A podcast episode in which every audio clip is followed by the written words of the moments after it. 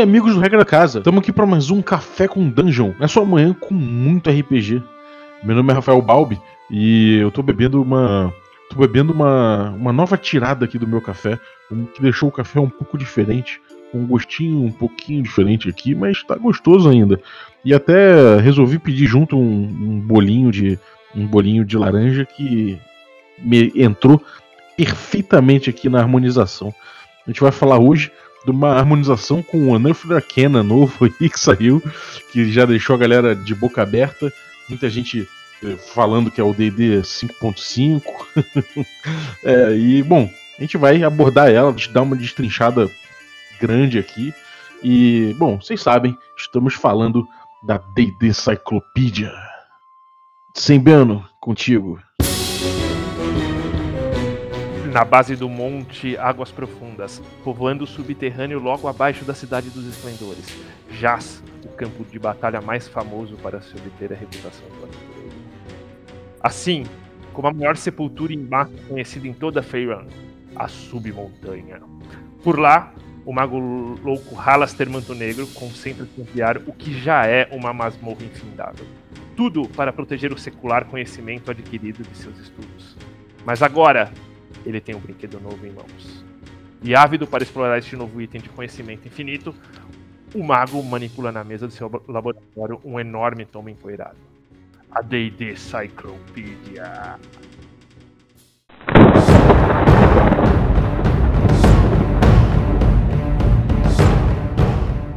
Então, vocês querem saber mais sobre outra figura icônica dos Reinos Esquecidos, não?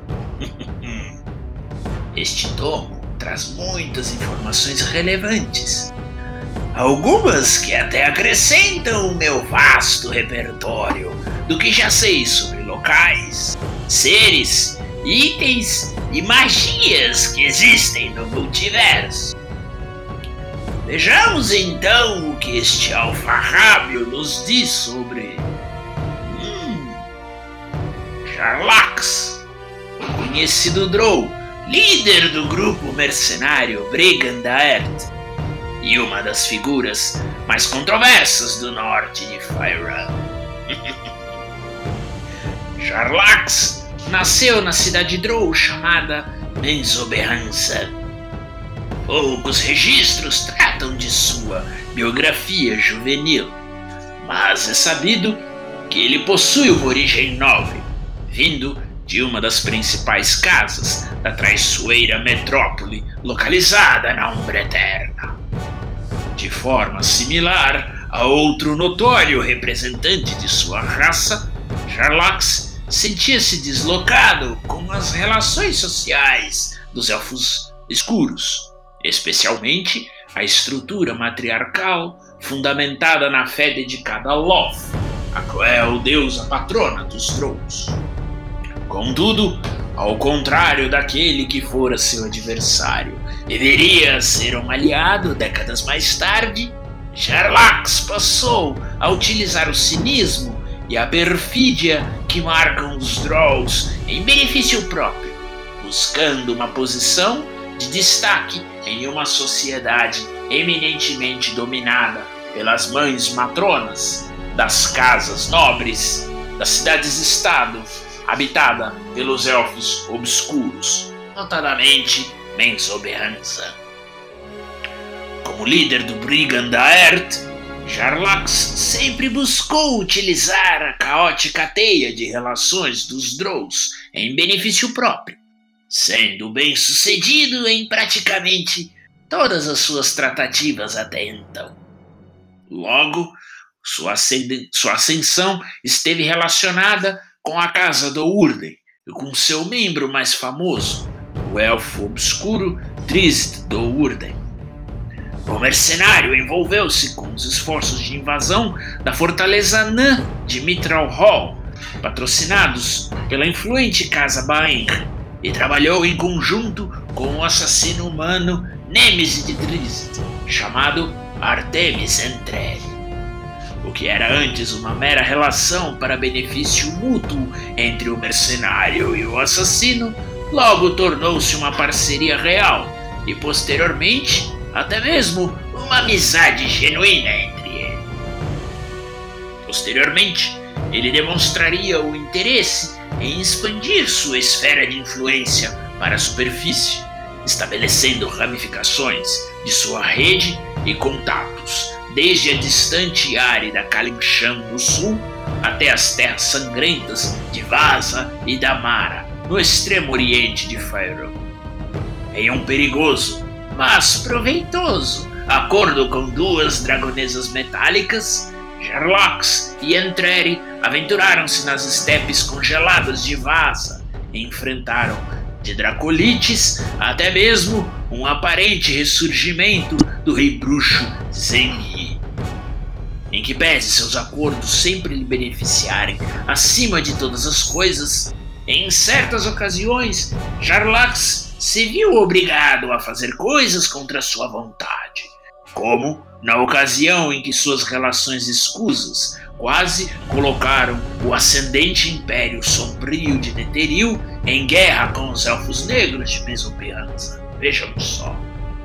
Buscando evitar a ira dos arquimagos das sombras de Netheril, e mediante a proibição da mãe matrona da casa Baenri, Jarlax teve que ceder uma porção de sua influência e até mesmo trair e ludibriar seus antigos aliados, como Artemis. Jarlax também esteve envolvido com a libertação do primordial Maegera, que destruiu boa parte de Nuncaneva. Ele também passou de adversário para aliado de Drizzt do Urden de seus amigos, como o anão, o velho anão Bruenor Machado de Batalha e os humanos reencarnados Catibri, uma exímia druida e feiticeira, e Wulfgar, um bárbaro da tribo do Alce do Vale do Vento Gélido, além do auxílio do próprio Artemis Antreri, tendo ambos resolvidos as suas desavenças. Tal aliança estendeu-se por um período ainda maior, quando o mercenário enfrentou, ainda que indiretamente, os Drows que invadiram as cidades das fronteiras prateadas, graças a um ritual que obscureceu todo o norte por um extenso período, bloqueando os raios solares. Suas conexões foram cruciais para auxiliarem as forças que defenderam as cidades e povos do norte, sobretudo de Lua Argente. Sua rede de aliados inclui, além de Drizzt e dos companheiros do salão, Artemis Entreri, o humano assassino, o elfo obscuro Kimuriel Oblodra, seu braço direito no Bregan da Erte e dotado de artes psionicas, o anão guerreiro Athrogate, que ele chegou a considerar como seu melhor amigo, além das irmãs dragonesas de Cobre, Tasmiquela e Ilnezara, que teriam até mesmo tido um breve romance com o mercenário. Quem diria? Seus recentes empreendimentos envolveram uma passagem de poder que retiraram os lordes piratas de Luscan do controle da cidade, na qual Jarlax colocou seus próprios agentes e membros do Bregandaert em seu lugar. Ele também seria uma das figuras interessadas em recuperar uma fortuna de moedas de ouro que foi perdida em águas profundas. Mal sabe ele o destino que esse dinheiro teve. e de seu anseio em trazer a caótica Luscan para a Aliança dos Lordes, sendo ele elevado a um de seus membros. Ele foi instrumental em oferecer abrigo a Gronf Bae, o arquimago de Mesobihanzan, em decorrência da invasão de demônios que infestaram a Umbra Eterna. Aparentemente, causada pelo próprio Arcano Tolo. E há quem diga que em suas últimas viagens à sua cidade natal, ele teria reencontrado um velho amigo de seus tempos de juventude. O mercenário pode ser facilmente reconhecido pelo seu estilo ridículo e espalhafatoso, com uma capa que possui uma miríade de cores, seu enorme chapéu com um penacho de, tri, de diátrima, uma espécie de avestruz gigante do subterrâneo, o qual ele usa em sua cabeça raspada, em sinal de total desrespeito pelo costume Droll de demonstrar seus status, o seu status pelos longos e exóticos cortes de cabelo. E por um tapa-olho que ele constantemente troca de posição, e provavelmente possui propriedades mágicas. Sherlock se acha muito esperto, mas não tem a menor ideia de que seus passos estão sendo monitorados por mim e que em breve ele poderá receber um convite com passagem apenas de ida para um dos níveis de minha submontanha. Aê, grande Bem-vindos, Deidesistas, a mais uma D D Cyclopedia! E o Halaster hoje foi, foi punk. O cara resumiu todos os livros do Drist em 10 minutos. Só melhor. sem, entre... melhora, sem rapaz. entregar spoilers pra galera continuar lendo os lançamentos. Ah, tudo bem com vocês, gente? Luiz, Brave, Balbi. Tudo em ordem, cara. Maravilha. Pode. Cara, na, na correria aqui, né? Final de ano, só Beleza, alegria, né? tudo certo. E contigo? Pô, mas hoje, cara, nessa correria, os caras vão lá e Pois me é. lançam uma Unearthed Arcana de habilidades variantes. É isso aí, é isso aí mesmo, Luiz? Não, é D&D 5.5, né? É como vocês estão dizendo. não, tô brincando. É, o Nefed Arcana... Não brinca, habilidade cara, não brinca. oferece uma série de novas habilidades que você pode ou aprimorar ou substituir as habilidades do livro do jogador. É, é bem grande, tem 12 páginas, mas o resultado final é interessante. É, cara, e, e pareceu fogo no parquinho, bicho. Os caras já D&D 5.5, é, tipo, gravaram um vídeo, vídeo no Beyond, né? Chamaram o Jeremy Crawford pra explicar a coisa. Foi fogo no parquinho, cara.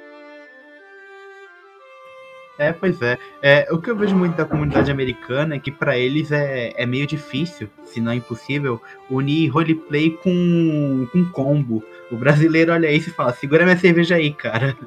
Então, pra eles foram, foram mudanças muito drásticas. É isso que a gente vai estar discutindo aqui um pouquinho. Vocês chegaram a ver, Balbi e Brave, esse- essa polêmica aí fora, Sim, cara? é, eu vi a galera discutindo bastante e, e acho que é um pouco, né, aquela ideia do gato escaldado, né, que vem aí desde a, acho que desde a primeira edição, né, que é o livro que fez a revisão da primeira edição nos idos de 1985, quando ela já estava meio combalida, até curiosamente foi o Unearthed Arcana. Na segunda edição a gente teve aí os Players Options, que também era um sinal claro aí da, do Crepúsculo da segunda edição. A terceira edição teve a 3,5, que quebrou ela na metade, né? Essa revisão da, da, da 3.5.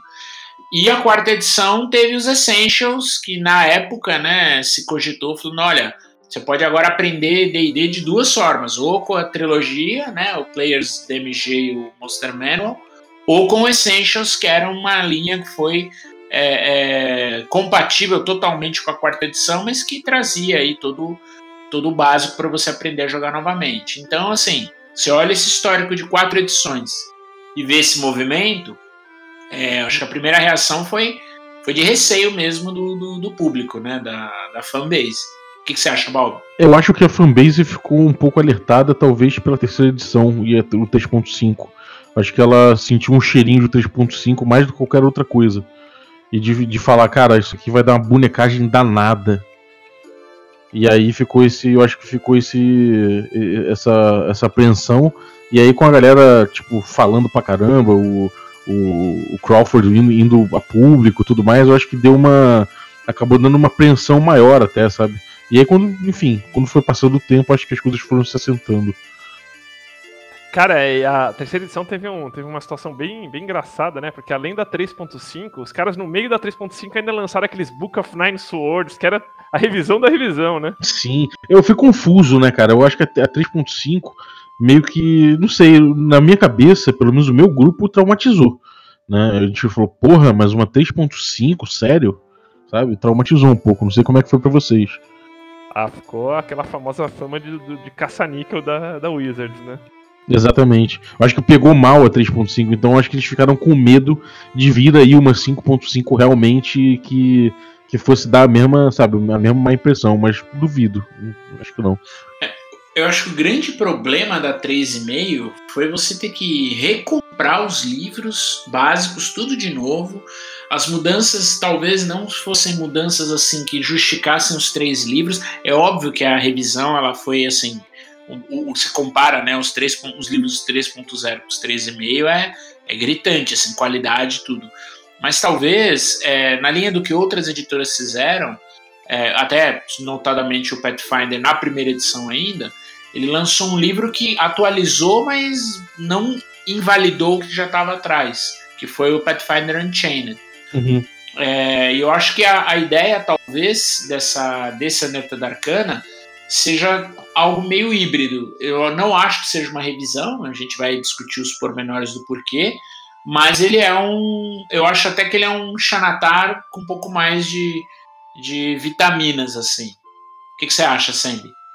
Cara, é, eu, eu, na verdade, assim, minha visão de Pathfinder é que eles caras sempre fazem a revisão da revisão, porque, tipo, sei lá, três anos depois, tipo, ninguém mais usava as classes do Pathfinder base, todo mundo usava as classes que vão lançando e que vão meio que matando as, as classes antigas, né? Não sei como eles vão fazer na, no 2, acho que vão tentar um pouco fugir disso, mas.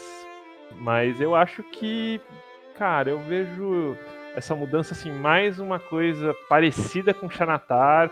Então assim, são eles não mexeram muito no core das classes, exceção feito Ranger. E, e, sim, tipo, colocando assim variações ou substituições ou incrementos.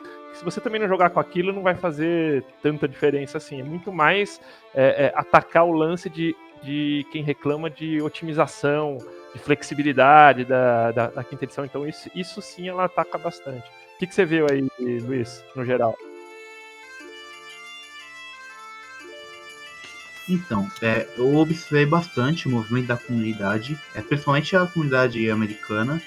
E um ponto que eles disseram é que com o lançamento, se houver o lançamento né, desse, das mecânicas que essa Unafa Jacana apresenta, algumas mecânicas do livro do jogador ficarão defasadas. Que, por exemplo, o, a inspiração de Bardo ela recebe uma nova mecânica que você pode, em vez de adicionar o dado na jogada de ataque ou na salvaguarda, você pode, jogar, você pode adicionar na jogada de dano ou na jogada de cura. Então o livro do jogador fica desatualizado.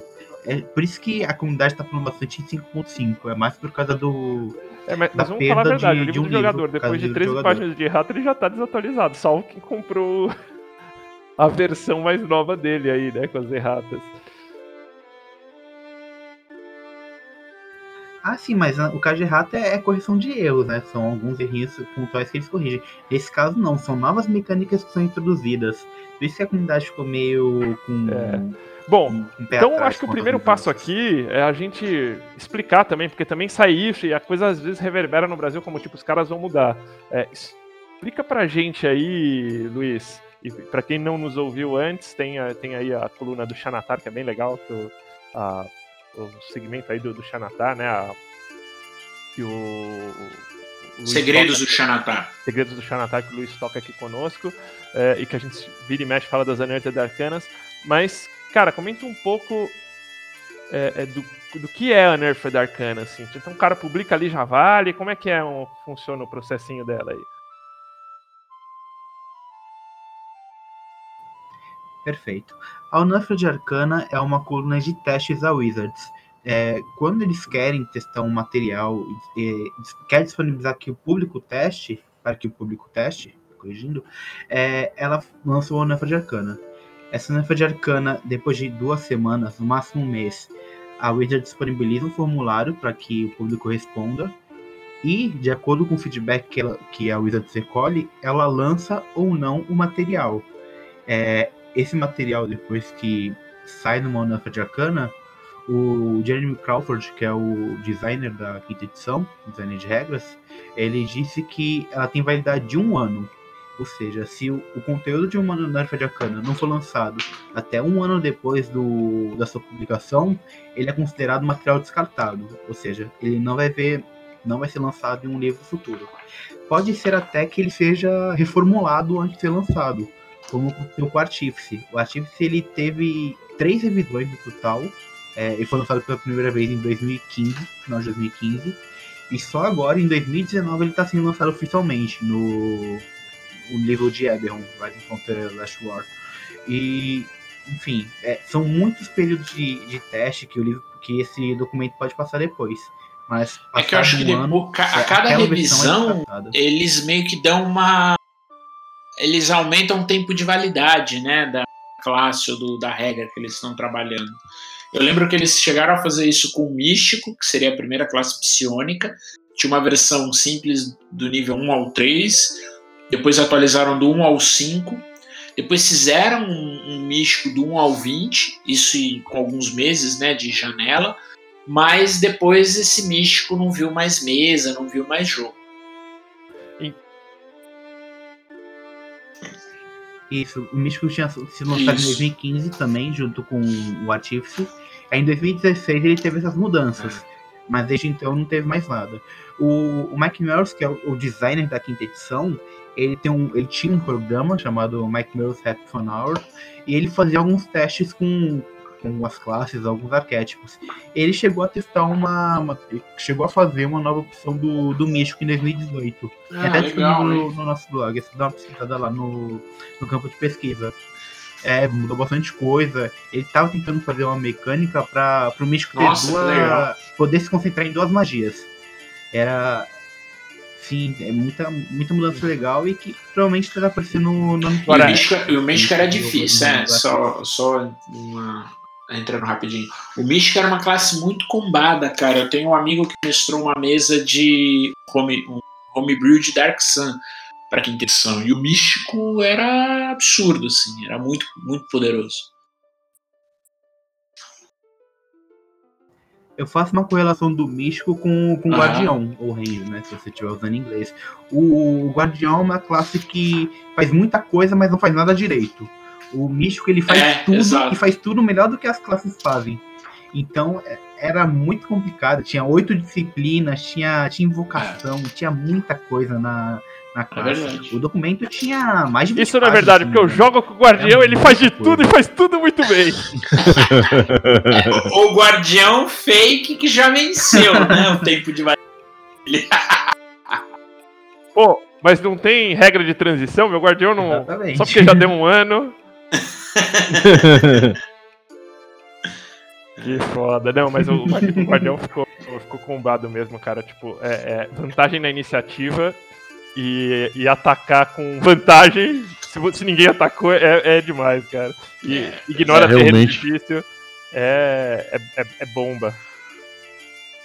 Bom, legal. E o, e o interessante dentro desse contexto da, da Arcana é que ela sai num formato de playtest, né? Que é um formato que tá aí, que veio desde antes da criação do D&D, na época do D&D Next, e que continuou é, o pessoal liberando isso. É, como são esses arquivos? Quando eles jogam nesse formato de Nerf Arcana, na verdade já existe um, um, trabalho anterior. Eles têm lá um grupo de playtest, Family and Friends, que eles soltam isso, então eles já. Não é que eles jogam uma coisa bruta assim, tipo, tive a ideia, joguei Existe já um, uma peneira do que vem. E quando vem, eles lançam, e depois de um tempo, eles lançam alguns, é, é, algumas pesquisas para a comunidade validar ou não aquilo, né, Luiz?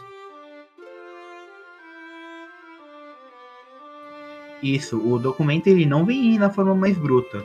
É, existe o, o, teste interno da Wizards, existe o, o, teste que eles fazem com alguns jogadores da Adventures League. O Daniel até citou o exemplo dele no, no Xanantar, que aparece o nome dele nos créditos. Existe a Unanfa Arcana e depois existe mais uma. Existe a pesquisa da Unanfa Arcana e é, depois ocorre uma pesquisa geral, que é a Wizards recolhe o feedback sobre o jogo em si, não sobre um, um documento específico. Ou seja, a, a, quinta edição ela tem muitos mecanismos para a Wizard saber a opinião do público. Isso até tinha na, na terceira edição, na quarta edição. O Brave na, no último podcast também falou sobre a pequena Kalinshan que ele criou, que mandou para Wizards, enfim. Já tinha esse modelo de teste, mas naquela época a internet não era tão, era tão desenvolvida, não estava sendo. não existia no mundo inteiro ainda. Então, Não, e também nessa questão mesmo do Brave, tipo, hoje. é, não é que assim, que qualquer um podia mandar aí. O Brave foi pré-selecionado, tananã, tipo, era um... Hoje em dia, realmente, o, o playtest qualquer um joga, né? Então você joga e outra, se você não gosta, cara, não, não reclama no Twitter, reclama na pesquisa. Ou reclama no Twitter Exatamente, e na pesquisa, pelo Twitter não menos. resolve nada. É, teu papel ali é dar feedback, né, cara? Não é tipo, tipo, É, ah, sim. tenho notícia em primeira mão. Não é bem isso. É, Então, e daí, e por que, que a gente tá fazendo um episódio só desse arquivo que saiu, se eu não me engano, em 4 de novembro? O Luiz me corrige se eu, se eu tô errado ou não. Justamente porque gerou toda essa polêmica e trouxe toda essa questão eh, que as edições de D&D trazem, né? De, de modificações. Eh, normalmente, quando sai, tipo, a 3,5, Players Option, eh, significa também, digamos assim, um começo, o começo do fim da edição, né? Eh, eh, começa a trabalhar. E é isso que a gente vai discutir num primeiro momento é, meio que passo a passo, como é que- do que, que a gente está falando de classe por classe. Ele é bem focado em habilidades de classe, ele não mexe na mecânica de combate diretamente, ele mexe sim em como as classes. É, em algumas habilidades das classes, por isso que o, o nome dela é habilidade de classe variante. que você pode trabalhar com ela de duas formas. Aí você tem as habilidades de troca, é, habilidades de melhora de classe específica, então, sei lá, Ranger, é, Guerreiro, e, tipo, algumas de classe aberta. Explica pra gente a diferença delas aí, Luiz. É, essa lança de arcana ela mexe apenas na- nas habilidades de classe. É, e, em, em raros casos, em arquétipos, como aconteceu no Guerreiro de Batalha. É, as mecânicas de, de combate elas são completamente ignoradas nesse, nesse teste. É apenas classes. Bacana, bacana. Então, o que, que a gente vai fazer? O, o Luiz, ele fez um arquivo já, na verdade, um arquivo traduzindo esse, essa Nerfed Arcana. A gente vai, vai disponibilizar aqui o link da- dos dois do arquivo do Luiz, que já traz a tradução. Então, isso que é bacana para quem está começando a jogar o D&D em português, o cara pode pegar esse arquivo do Luiz e já fazer o playtest, é bem legal. Só que a gente isso é vai bem legal. a gente vai disponibilizar também a versão em inglês para quem preferir jogar em inglês e até para depois as pessoas, na hora de responder, é, saberem de quais habilidades elas estão falando, porque o arquivo do Luiz está bem. Meio que quase tete a tete, assim, bem, bem parecido assim, o posicionamento das coisas, então pra, não, não dá muito para se enganar por ali, não. Ah, e daí o Luiz vai falar um pouquinho da- do, do que o arquivo traz, né, e, e da habilidade, e a gente vai discutir aí os, os pormenores das classes, das, das habilidades, se as classes melhoram ou não com isso, eh, se Uhum. desequilibra, se, se mata um pouquinho aí o- a versão dela do livro do jogador. Fechou, gente? Bora. Fechou. Beleza. Então, já para começar, é, uma coisa importante sobre o documento traduzido.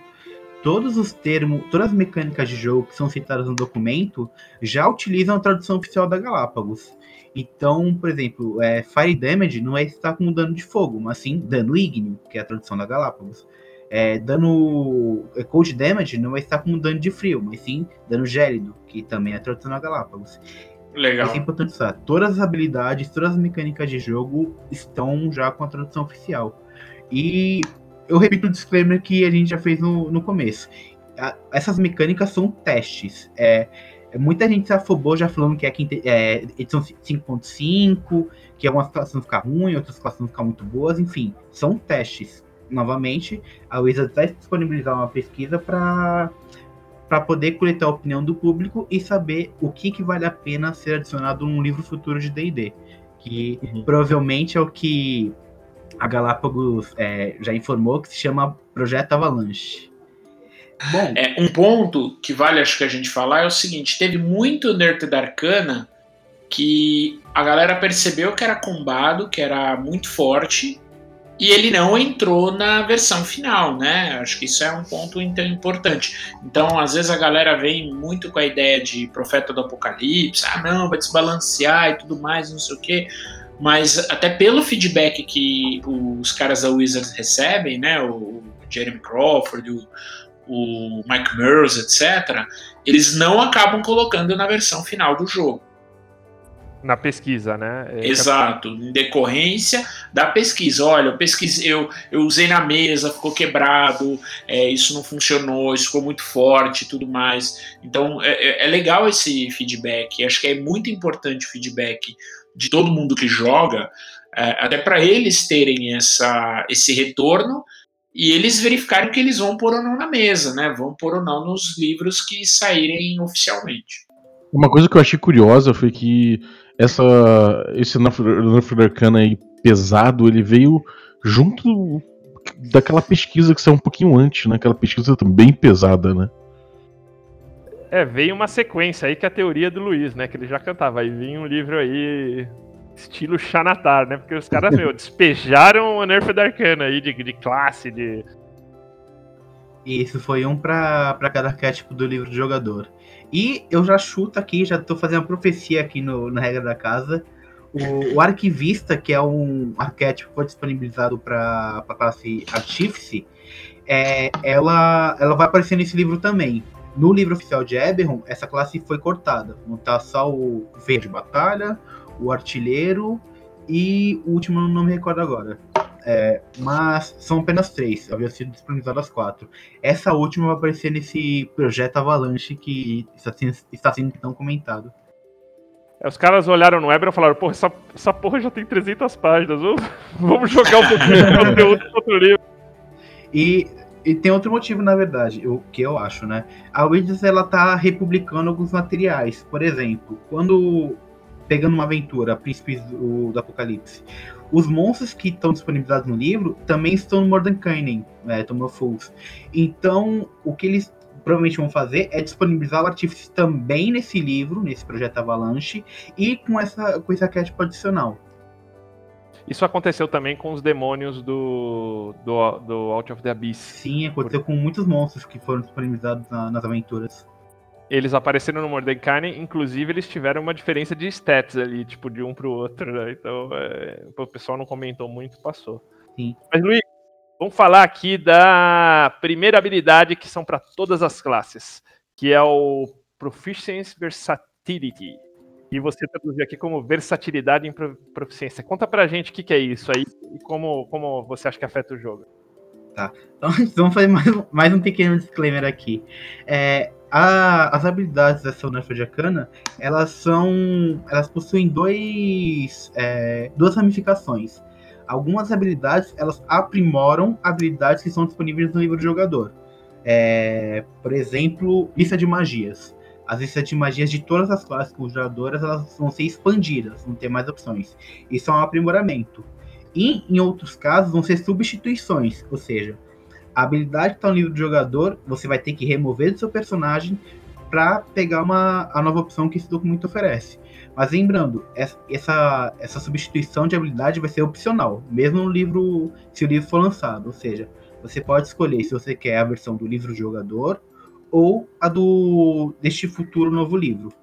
É, enfim, dito isso, é, essa primeira habilidade ela vai te permitir sempre que você é, passar, é, pegar o aumento no valor de atributo, substituir uma perícia de sua escolha por uma outra perícia que está descrita no, na sua classe, nas proficiências.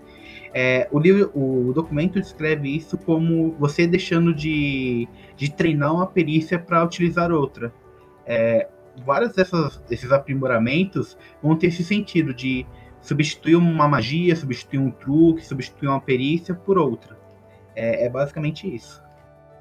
Esse, no caso, é um aprimoramento, né? Então ele, tipo, você ganha isso e não perde nada, não tem que trocar por nada. É... E, e, tinha isso, se não me engano, na, na 3.0 também, que acho que chamava Retraining, né? Aqui. Aqui foi foi alguma coisa que eu entendi nessa, nessa pegada. A diferença aqui é que você troca quando você passa de nível, é isso? Não, sempre que você ganha aumento no valor de atributo, ou seja, nível 4 de personagem, é nível 8, enfim. Sempre que você ganha esse aumento no valor de atributo. Aí vai depender ah. da, da classe, o guerreiro recebe mais aumentos. Ah, são em alguns níveis específicos, verdade. Isso. Isso aí mesmo. E eu vejo essa mudança como tentando tornar o jogo mais maleável, que é um dos grandes fatores positivos do Pathfinder segunda edição. É, você poder substituir suas magias, mesmo em classes que conhecem magias em vez de preparar, poder trocar seu truque, poder trocar seu estilo de combate. É você deixando o jogo mais maleável e não deixando o jogador fixo com apenas aquela opção ali.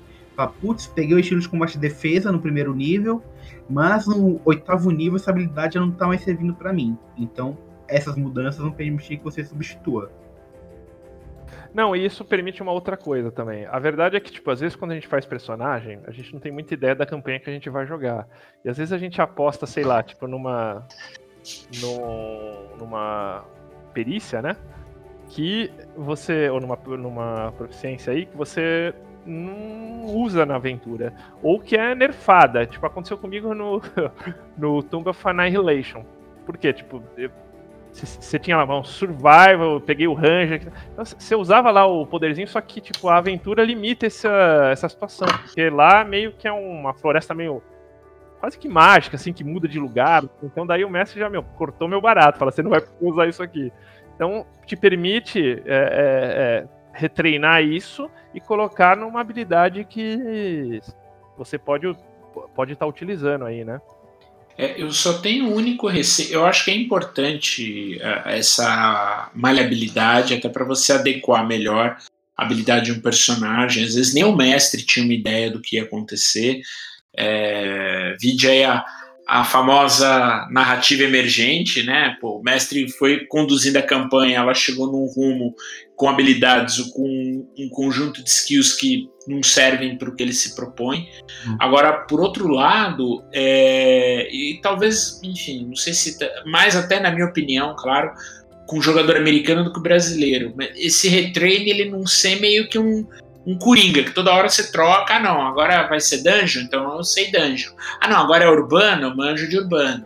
Ah não, entendeu? Eu não sei até que ponto isso não soaria essa, essa troca de, de, de habilidades para o cara ser um, um jack of all trades, na verdade, e, não ter o flavor, né? Pô, você tá num ambiente ou tá numa, numa situação que o teu personagem não é o cara que vai brilhar. Ou vai ser um outro personagem, ou você tem que se virar de outra maneira, entendeu? Não sei o que vocês acham a respeito. É, eu, eu acho que também, eu, eu ligo de novo isso aí ao, às edições anteriores, principalmente a 3, porque existia essa coisa do, de certas classes, por muita opção que você tem, várias classes acabavam sendo, sei lá, é, mais escolhidas, né, e, e, mais, e, mais, eficiente, bem mais eficiente que outras, né. Então você tinha certas classes que ninguém pegava simplesmente, acabou virando uma questão de, de eficiência, de melhores escolhas, né. E com D&D foi muito criticado também por certa parcela do, do, dos jogadores, a falta de opções que você tem e a falta de mudanças que você tem de, de personagem ao longo da, da tua carreira. Então acho que eles tentaram remediar isso de alguma forma. Eu não sei se se eles estão mirando realmente em, em, equilíbrio de alguma forma, ou se vai ser uma, uma coisa meio. meio. que eles vão deixar o, o tempo dizer, sabe? Isso é uma coisa que me preocupa um pouco, para ser sincero. É, para mim também. Por agora, assim, essa, essa versatilidade e proficiência que a gente está falando, ela abrange todas as classes e ela especificamente a gente está comentando de tipo de retreinar proficiência e perícia, mesma coisa, aquele mais mais dois que você soma, né? no, no, primeiro nível, que depois vai aumentando, você deixar de, sei lá, de ser em, em sobrevivência e vai ali para sei, percepção, exemplo. Né? Uhum. Então você joga essa, digamos, essa habilidade treinada, esse bônus para lá e para cá. Eu acho que minha percepção é como isso só acontece quando você ganha é, é, aumento no valor de atributo que acontece de 4 em 4 níveis, assim, tem um, tem um espaço de níveis interessante. Eu acho que, tipo. Não é, vai mexer tanto. Não mexe tanto, se, se justifica. Né? Essa, pelo menos, é a minha, minha, minha opinião. É, eu tô com você, Simbi. É, ela dá mais. deixa o jogo mais maleável pro personagem, mas ao mesmo tempo não fica tão tão permissivo assim de ficar trocando a cada descanso longo a cada, a cada nível. É algo assim, se você. Tão gratuito. É, né? Se você tomar a decisão errada, pegar a perícia errada, você vai sofrer por quatro, quatro, quatro níveis. Então é, é maleável sim, mas não é tão, tão permissivo. Uhum. É, uma outra coisa que acho que a gente até esqueceu de, de, citar é que assim, que o próprio Jeremy comentou que se isso vier a ser publicado também vai ser absolutamente opcional. Então, o mestre vai chegar e falar assim, cara, isso vai funcionar na minha mesa, isso não existe, esquece. Ou parte disso vai funcionar. Então ainda você tem aí o, o a curadoria do mestre na sua frente. Há uma preocupação com modularidade, né? Totalmente, totalmente. Eu, eu fico um pouco preocupado com essa, essa deixar como alternativa. Não, é, beleza, você pode escolher, você pode, mas se o mestre não quiser, já era, você rodou. Eu, eu já fico um pouco mais, mais com o pé atrás com, com isso, de depender do crivo do mestre para aceitar uma mudança ou não. É, The Empower! Bom, e daí a gente vai para o Bárbaro. O Bárbaro, ele traz aí duas substituições, né? Será, será que significa que eles... É, eles estão felizes com o Bárbaro e só estão querendo jogar mais opção, conta aí pra gente do instinto de sobrevivência e do que seria o Survival Instincts e do bot instintivo. Esse eu gostei do bot. que é o Instinctive Pounce. Isso. O instinto de sobrevivência ele substitui a habilidade de sentido de perigo, ou seja, você vai ter que optar por ela ou pela, pelo sentido de perigo do livro do jogador. E é, essa habilidade permite ser proficiente em duas perícias é, da lista é, que eu vou falar agora: lidar com animais, medicina, natureza, percepção ou sobrevivência. O, o bônus de proficiência nessas perícias é, é, dobrado, além de você receber a proficiência. E o boss instintivo ele substitui o movimento rápido, é, que também é outra habilidade do livro do jogador. É, você assim que uma criatura encerra o turno até 4 metros meio de você, você usa sua reação para mover-se até metade do seu deslocamento para o espaço próximo à criatura. O, não sei se foi um, erro de, de wording, de, de escolha de palavras, mas você fala próximo e não fala com próximo está. É, provavelmente eu vou corrigir isso no, na versão final, se, se essa habilidade passar. E, por fim, essa habilidade não provoca ataque de oportunidade. É, eu achei que são habilidades boas. É, o bot instintivo ele é bastante similar ao movimento rápido, que adiciona 10 feet, 3 metros de deslocamento, se eu não estou enganado. E o sentido de perigo ele dava é, vantagem na salvaguarda de destreza, enfim, você não ficava surpreso no início do combate. São mudanças ok, é, não tem muito. Você não perde muito entre pegar um ou outro. Esse pelo menos. É, eu, eu achei que o que muda aqui, na verdade, é o contexto do personagem que você quer. Então, sei lá, enquanto o instinto de sobrevivência ele é um lance é, muito mais assim, tipo, transforma seu bárbaro naquele meio cara, quase um. traz um quê de ranger pro, pro seu bárbaro, pro, pro seu bárbaro aí, né? Ele é um cara que vai estar tá mais treinado em algumas. em algumas. É, perícias aí, né? E o. Mas também não anula você ter o sentido do perigo, vai meio no flavor que você quer. E o Instinctive Pounce, eu acho que ele torna, assim, digamos assim, o Bárbaro um pouco mais estratégico, traz um pouco o Bárbaro pro combate estratégico, que é diferente do movimento rápido, que é aquela, tipo assim, uma, é uma solução mais simples disso, mas com efeitos bem diferentes. Ele é mais reativo, né? É, além de ser reativo, é mais complicado, assim. Eu sempre imagino, assim, como minha esposa jogaria.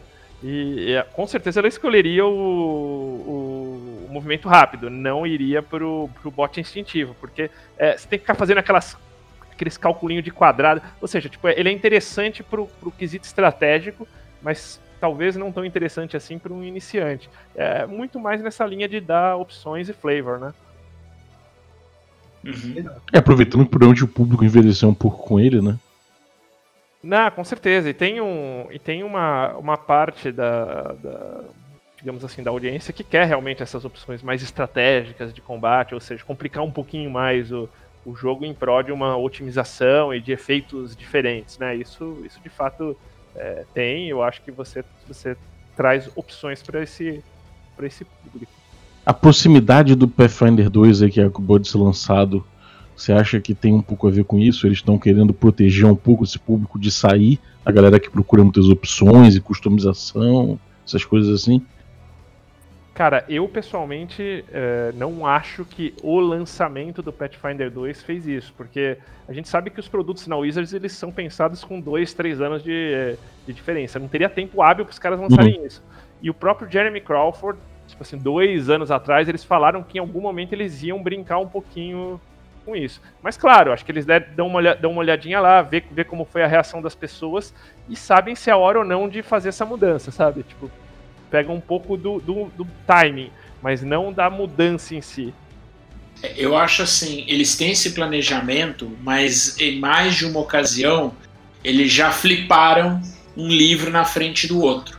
Né? Então, é, depois eu até leio uma entrevista que o, o Yawning Portal ele foi meio que um coringa, porque o projeto do próximo livro ele atrasou por N razões, né?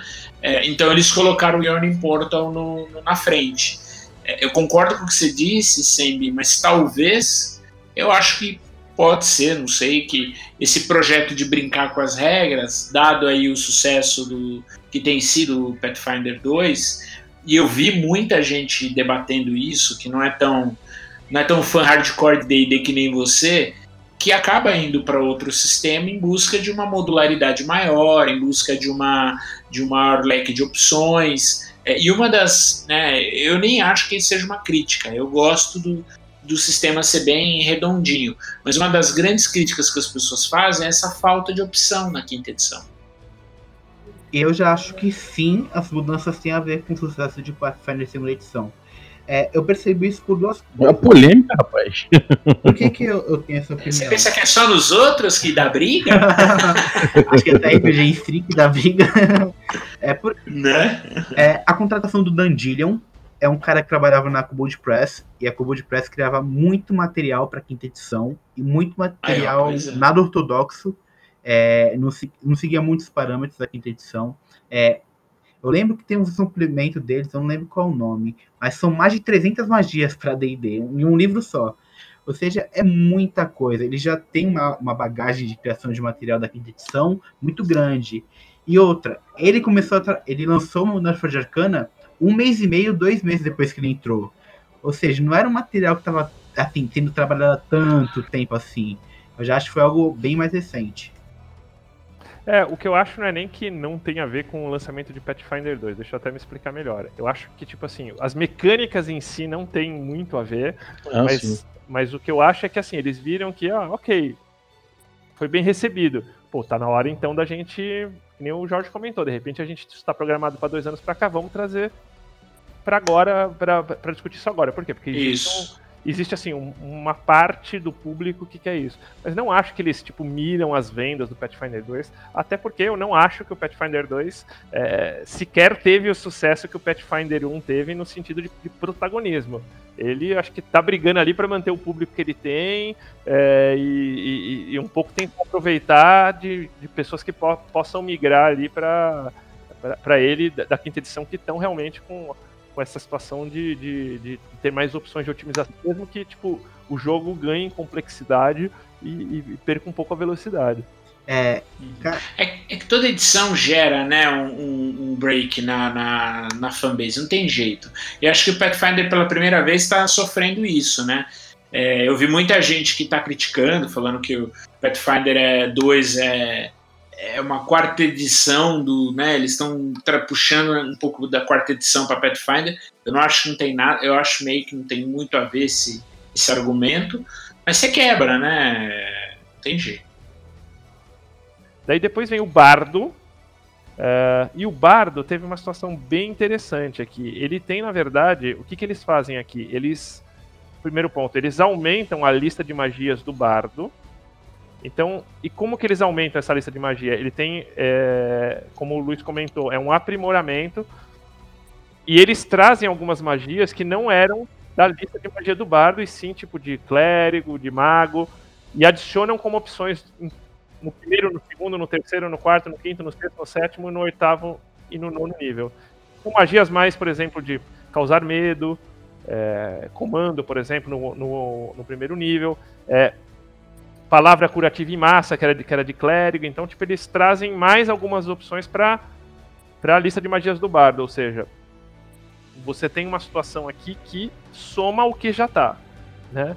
E eles também deram uma duas outras mudanças. Uma inspiração mágica, que eles pegam a inspiração do bardo, que ele é uma habilidade que, que ele ganha em nível 1.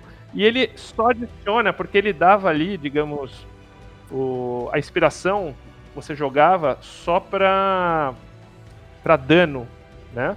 É, e ele soma isso não só agora para rolada de dano, mas sim para cura de magia. O que, que ele dava antes? É um dado adicional para você jogar em dano e agora você serve também para tipo assim, se, se o seu clérigo, você pode seu clérigo, o seu clérigo está curando alguém e ele vai ganhar um dado a mais na, na cura de magia.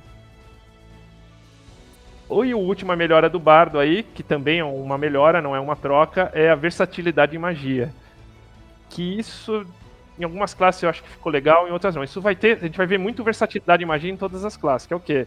É, sempre que você finalizar um descanso longo, você pode substituir uma magia que você já tinha aprendido da habilidade de conjuração por outra magia de sua lista de magia de bardo. Antes isso estava restrito a um nível, então, tipo, digamos assim, é, ficou meio que nem o clérigo, assim, entendeu? Na, isso, só que isso vale para magias, não vale para, para truques.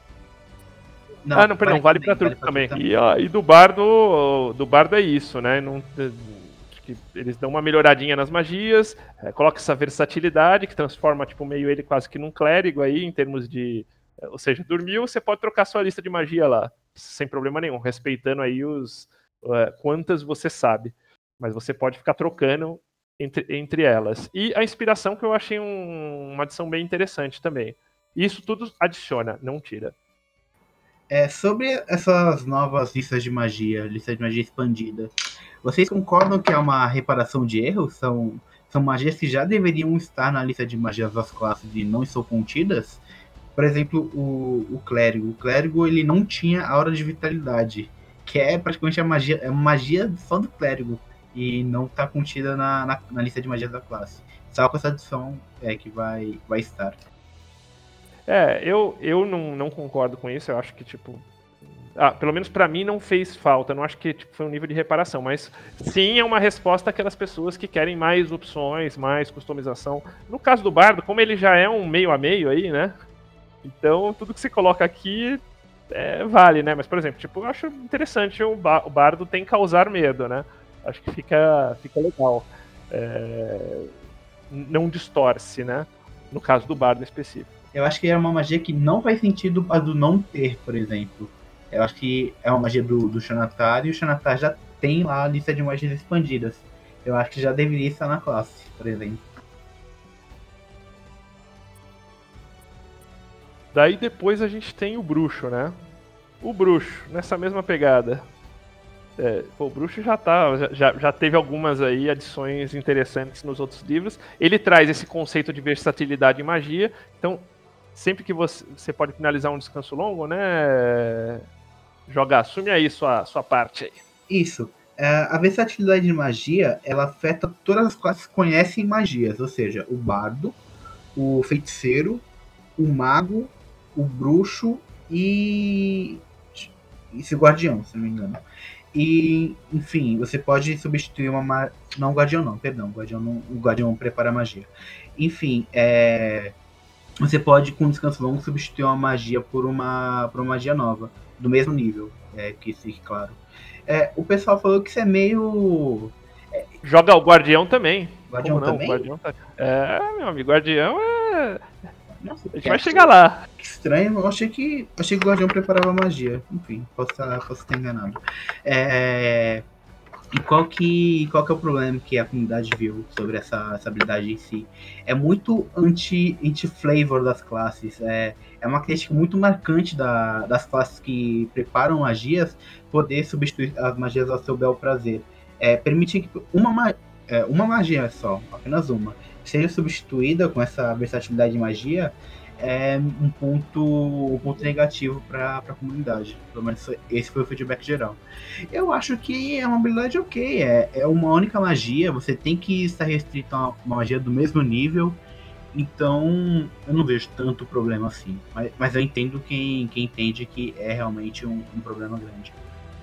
É porque vale... também tem, tem uma coisa do, das edições, do, do histórico das edições, de ser o, os casters cada vez mais poderosos em relação aos, às demais classes, né?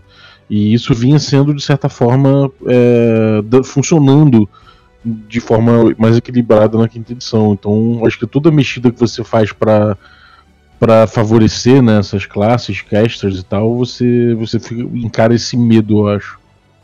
E, é, e vale uma, uma revisão do que eu falei do bardo, que o bardo também é uma magia, então não é exatamente como o clérigo. A habilidade do clérigo, que o clérigo pode tocar tudo, no caso do, do bardo você pode tocar uma, que é o mesmo caso do bruxo aqui, né? Isso. É que o spell é o principal hack do sistema, né? Na linha do que você falou, Balbi.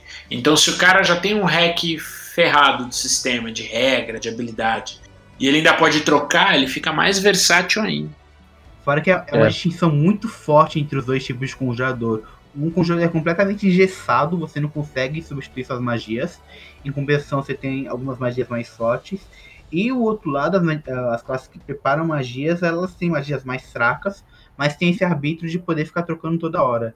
É uma distinção muito forte e que é. meio que quebra um pouco é variedade de recursos, né? Se você aposta em variedade de recursos e de repente você tem é, as outras classes que eram mais metralhadora de magia com mais variedade de recursos, você meio que se sente nerfado em comparação, né? E tem um outro ponto que é no conceito narrativo, que foi bem criticado na quarta edição, que era justamente assim, das classes funcionarem todas iguais. É, isso no conceito narrativo quebra um pouquinho. Então o que que acontece, por exemplo? Tipo, o clérigo tem essa situação, então isso é do clérigo. É, quando você começa a misturar muito, então algumas pessoas reclamaram disso. Aqui, como no caso é uma, eu achei uma, uma adição interessante, né? É, me pareceu também que eles estão querendo quebrar um pouco uma técnica dos combeiros que chama level deep, que é que você pega tipo uma um nível de uma classe só para ter algumas habilidades daquela daquela classe. E isso acho que também é, esse arquivo tenta quebrar. No bruxo eles ainda também mexeram mexeram na, na lista de magias, adicionando uma, outras magias, né, Luiz? Isso. É, todas as classes conjuram magias é, podem substituir suas magias. Podem. Podem não, perdão. Possuem magias adicionais nesse, nesse documento. Algumas magias do livro do jogador e algumas do, do Xanatar. Seja bardo, bruxo, clérigo, druida, feiticeiro. Todas essas classes possuem algumas magias adicionais. E no caso do bruxo, acho que é a mesma coisa que o que o bardo e que outras classes. Na minha opinião, são são magias que ele já deveria ter e não tem. Por exemplo, animar mortos. O, o bruxo não ter uma magia dessa é meio que um erro. Embora, é, enfim, como tem muitas magias no livro, é meio que entendível que acabe deixando passar. Mas eu acho, eu acho isso. Acho que foi um engano de não ter sido inserido antes. É, agora, além dessa, disso, o Bruxo acho que foi a outra classe que, junto com, com o Guardião que teve tipo assim, o maior número de páginas dedicadas a eles. E no caso dele, diferente do Guardião que troca, né, ou, ou melhora, aqui é, basicamente é melhora. Você acha que os caras estão tentando trazer aí uma, uma, digamos assim, uma segunda via pro famoso X-Blade? Exatamente, Sambi. O, o Hexblade ficou muito famoso, é o, é o arquétipo que impera e os arquétipos do livro de jogadores possuem um problema de identidade. Se você pegar, ver três, é, os três, é, os três bruxos lado a lado, você não consegue distinguir qual é qual, porque são muito parecidos as habilidades. E aí eles adicionam algumas novas, algumas novas habilidades de pacto e um novo pacto, o pacto do talismã, que aí aumenta o flavor dessas classes, interage bem com algumas habilidades desse, desses arquétipos do, do livro do jogador. É uma tentativa de tentar habilitar esses arquétipos novamente.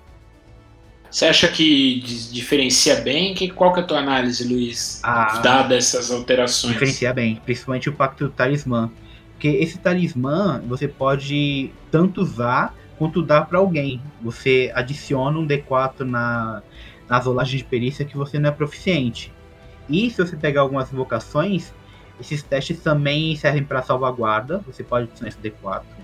E você pode até mesmo teleportar. Isso permite que você construa um, um bruxo de suporte junto com aquele arquétipo do, do Xanatar que ele tem magia de cura e, e, tem acesso a magia de clérigo. Então, isso permite já um, um bruxo mais voltado para o lado do suporte em vez do lado do dano. E, então vai criando algumas diferenciações bem, bem bacanas. Esse Pacto do Talismã eu gostei bastante.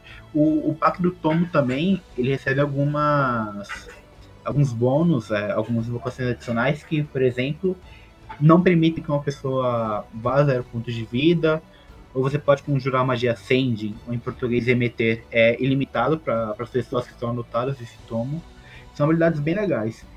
É, em compensação, eles mexeram num, num pacto que já estava forte. O, o, pacto, o pacto da lâmina. Ele recebeu uma invocação chamada armadura mística, que é bizarro. Você toca numa armadura qualquer e você automaticamente a veste e se torna proficiente com ela. Assim que eu li essa, essa invocação, já me veio à cabeça imediatamente um bruxo X-Blade tocando uma full plate, botando escudo e ficando com o CA20 no, nível 2. É, é, algo bem bizarro. Eu, quando eu vi isso, eu lembrei do desenho do Centurions, meu bruxo vai sair gritando, Força Extrema!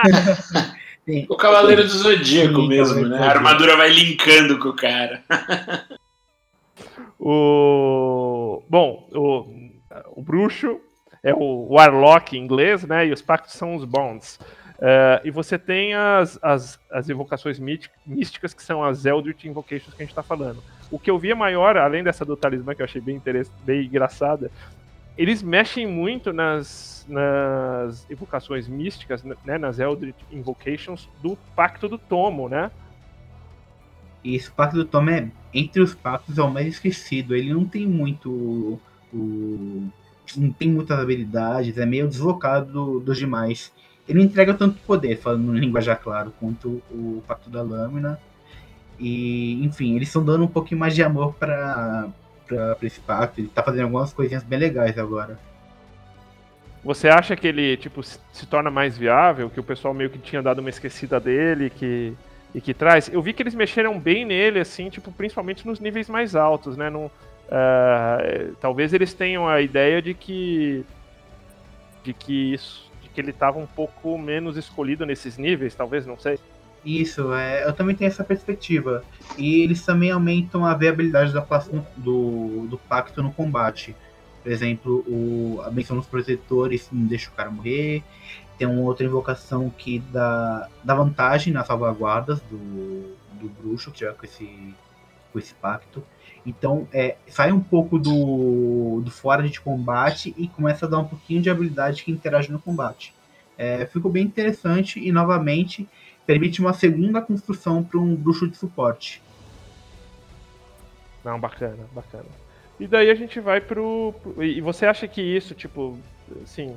Então, um pacto do Tomo você acha que viabiliza, tipo, fica, fica mais, assim, escolhível. Isso, fica ligeiramente mais viável. Mas o, o do Lamlin tem muita vantagem, porque é só coisas que te entregam vantagem no combate. E como a gente já falou aqui em algumas edições do, da D&D Cyclopedia, D&D é muito baseado no combate. É só com combate que você evolui, basicamente. É, não, não quero dizer morte, você, enfim, só, só no combate. Então, assim, as coisas que te dão vantagem no combate, elas são mais... É, você consegue ter uma percepção de, de vantagem melhor. É, eu falei besteira aqui. O Bounder, na verdade, é a opção de dádiva do pai. O... E a gente vai pro Clérigo. Clérigo, na verdade, teve, assim, poucas mudanças, na minha opinião. Ele traz aí a versatilidade de truques, que lembra que a gente comentou que o Clérigo, ele pode mudar magia, né, quando dorme. Mas o truque você morre com ele, né? É, joga. Exatamente. É o que eu falei, deixar o jogo mais maleável. É, isso para mim já, já era uma coisa que devia estar desde o, desde o princípio. Não faz muito sentido o cara ficar com quatro truques pro resto da vida. É, esse eu achei interessante, tipo, o truque ter essa flexibilidade, né? É, e você, a diferença aqui é que a flexibilidade passa para o nível. Então, sempre que você recebe um nível, você pode fazer esses ajustes aí dos, dos truques e não conforme conforme um descanso longo. Isso. Daí eles dão aquela penteada nas magias que você já, já, já comentou e uma digamos assim, dá um upzinho no canalizar divindade, né? No Channel Divinity. Isso. Só sobre as magias, é um ponto interessante a citar. É, eles estão é, algumas magias pro clérigo que viabilizam um clérigo combatente. Por exemplo, Destruição Colérica, que é uma magia que é só de paladino, e Marcada Punição, que é uma outra magia de, de paladino. Você usa som bônus, você encanta sua espada e causa dano adicional no seu ataque. E junto com esse uma habilidade que a gente vai falar depois, que é o golpes abençoados, ele te permite causar mais dano no combate. É uma visão mais um, um clérigo corpo a corpo, com domínio da guerra, fica um pouco mais viável. É, e ele trouxe pro clérigo as auras do paladino, né? Que era uma magia só de paladino, e agora você tem a opção também de escolher no, no seu clérigo. Isso, positivo. E palavra do poder curar, que não faz sentido nenhum o clérigo não ter isso. E o que você achou da, da modificação que eles fizeram no, no canalizar divindade aí? Isso, é o clérigo, além dessas mudanças dos truques, as magias, ele teve essa mudança no canalizar divindade, atilar poder divino. Você usa seu canalizar divindade com ação bônus e recupera um espaço de magia de primeiro nível. É, isso é muito ruim. Quer dizer, no primeiro nível até pode ser bom, porque o clérigo não tem tantas opções boas de canalizar divindade. Mas só de primeiro nível é muito, muito tosco, é um poder muito baixo quando você é, ganha mais níveis. Se fosse eu fazendo design, eu permitiria que o clérigo recuperasse espaço de magia, o maior espaço de magia que ele tem disponível, mas limitado até a magia de quinto, sexto nível. Isso daria um, um poder maior para a habilidade. Não faz muito sentido você utilizar esse em níveis altos. É, eu, eu sou da opinião que foi mais uma coisa feita pra você salvar o- a vida de alguém nos níveis mais baixos, que é onde você corre mais perigo. É, exatamente. Você usa ação bônus para recuperar um espaço de magia, e com ação você usa um curar ferimentos, por exemplo. E o Golpes Abençoados, que é um pouquinho que você já comentou, que ele. Na verdade, ele, ele vai causar dano radiante aí nessa criatura, né? Isso, ele é como o golpe divino do que alguns arquétipos de clérigo possuem, mas ele te permite também usar com magias. É, quando uma criatura receber um dano de uma de suas magias ou ataques, você causa um 8 adicional. A diferença é que o, o golpe divino ele escala ainda. Se não me engano, no 14 nível você aumenta para 2d8. Esse golpe mensado não, ele fica sempre um d8. É, e ele é uma troca, né? Você tem que trocar pela conjuração poderosa ou pelo golpe divino. É, enquanto que o canalizar divindade, o Channel Divinity, você soma isso, ou seja, você não perde nada e, e tem ainda essa opção de, é, de trocar ele por uma, por uma magia de primeiro nível. É isso aí. E lembrando que essas habilidades, o Conjuração Poderosa e o Golpe Divino, não é uma habilidade da classe Clérigo, é uma habilidade dos arquétipos do Clérigo. Ele sempre vai ter ou Conjuração Poderosa ou Golpe Divino. Ah, bacana. Daí vem o druida. O druida, ele tem o famoso versatilidade em truque, que é bem parecido com o do, com o do clérigo, né, Luiz? É igual o Clérigo, basicamente.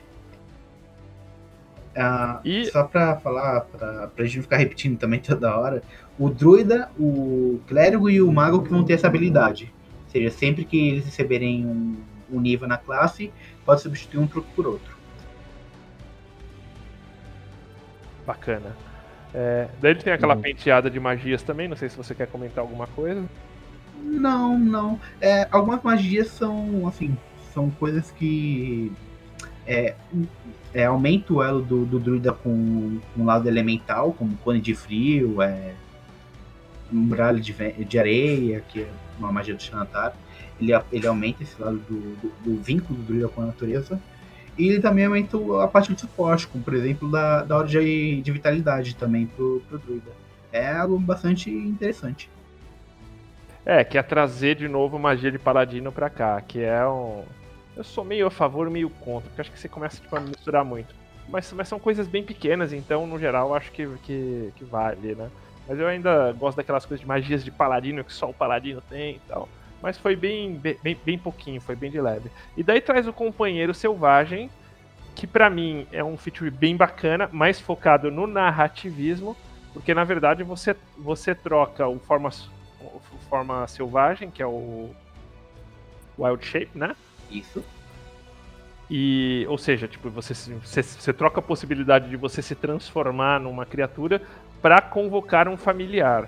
É, esse familiar ele entra como um personagem que você não gasta ação para controlar, mas também ele não pode atacar. E por que, que eu acho que isso vai muito no narrativismo? Quando você precisa, por exemplo, tipo, espionar alguém e tal, que você pode mandar um ratinho e você vê pelos olhos do ratinho e tal. Então acho que ele, ele, ele enfoca um pouquinho esse lado, que é bem interessante, é um lado que o Jeremy sempre comenta. Eles, quando fazem essas, eh, essas mudanças, eles focam nos três pilares que o Balbi sempre comenta, mas eles fazem alguns poderes muito mais focados, às vezes, nesse lado mais narrativista, né?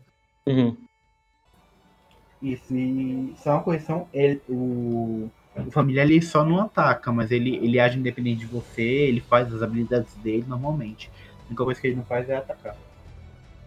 É verdade, ele, não- ele, ele não é que ele não ataca e não faz nada, ele não ataca, mas tipo, se movimenta, atrapalha, faz o que. Às vezes ajuda o Rogue ali a dar um. o ladrão a dar um. Um ataque. um ataque furtivo, alguma coisa nesse sentido, ele, tipo, ele, ele funciona bem aí, né? É sempre pra ter boas ideias em torno dele, né? Mas eu, eu vejo ele, assim, tipo, nessa parte de exploração bastante, sabe? Mais focado esse, esse companheiro selvagem, essa habilidade do companheiro selvagem, mais Hum, focada uhum. pra esse, pra esse lado. Isso. Agora pensem que o druida na terceira edição ele tinha o companheiro selvagem que atacava e o wild shape, né? E a forma selvagem. É, que aqui, na verdade, eles chamaram o companheiro selvagem em inglês de Wild Companion. Também não é nenhuma. É, na quinta ou é um ou é outro, né? Não- você não tem os dois. É, aqui você tem os dois, você escolhe. É que você tem que trocar o. es- É como se você tivesse um slot de magia que você pode. É, você troca, né? É, Você troca a habilidade, né? Mas pra você ter uma ideia, no, no primeiro nível você tem duas vezes o. a, a- a forma, a forma selvagem. Cara, Uhum. é pouquinho antes de você dormir, entendeu? Então você tem que trocar isso por uma habilidade narrativa. E aí É. vai estilo de jogo. Eu, eu, eu acho bacana você ter essa opção. E só um- uma coisa interessante, falando um pouco mais do, do lado do design, essa, esse companheiro selvagem, ele serve muito pro, pro druida que não é do Círculo da Lua.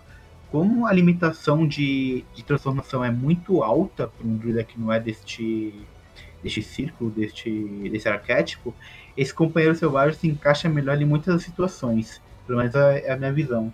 É, o companheiro selvagem em outros arquétipos você fica limitado a criatura de ND 1-4, que, enfim, não são criaturas tão, tão fortes assim.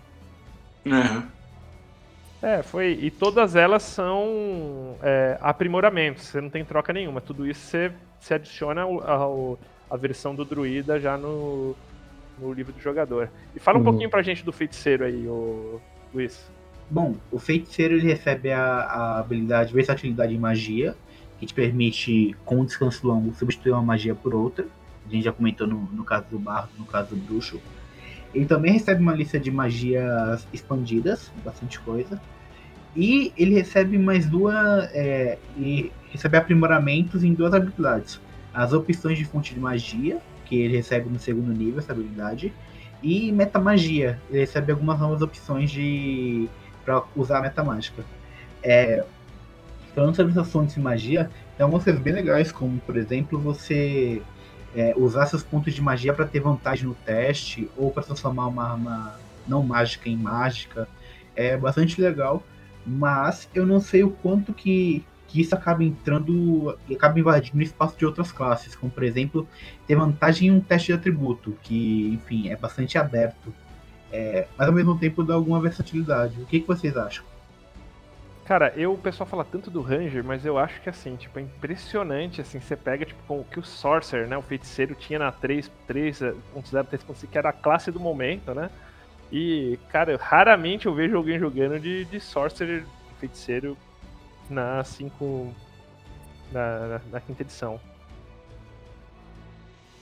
É, É, eu, cara, a minha classe favorita é Sorcerer, cara. Feiticeiro. Sem dúvida. A versatilidade dele eu acho muito legal. é, eu tô com, tô com o Malba, ele, ele tem uma, uma versatilidade legal e é, é, o feiticeiro, se eu não tô enganado, é a classe mais utilizada para fazer multiclasse. É tanto o feiticeiro quanto o bruxo.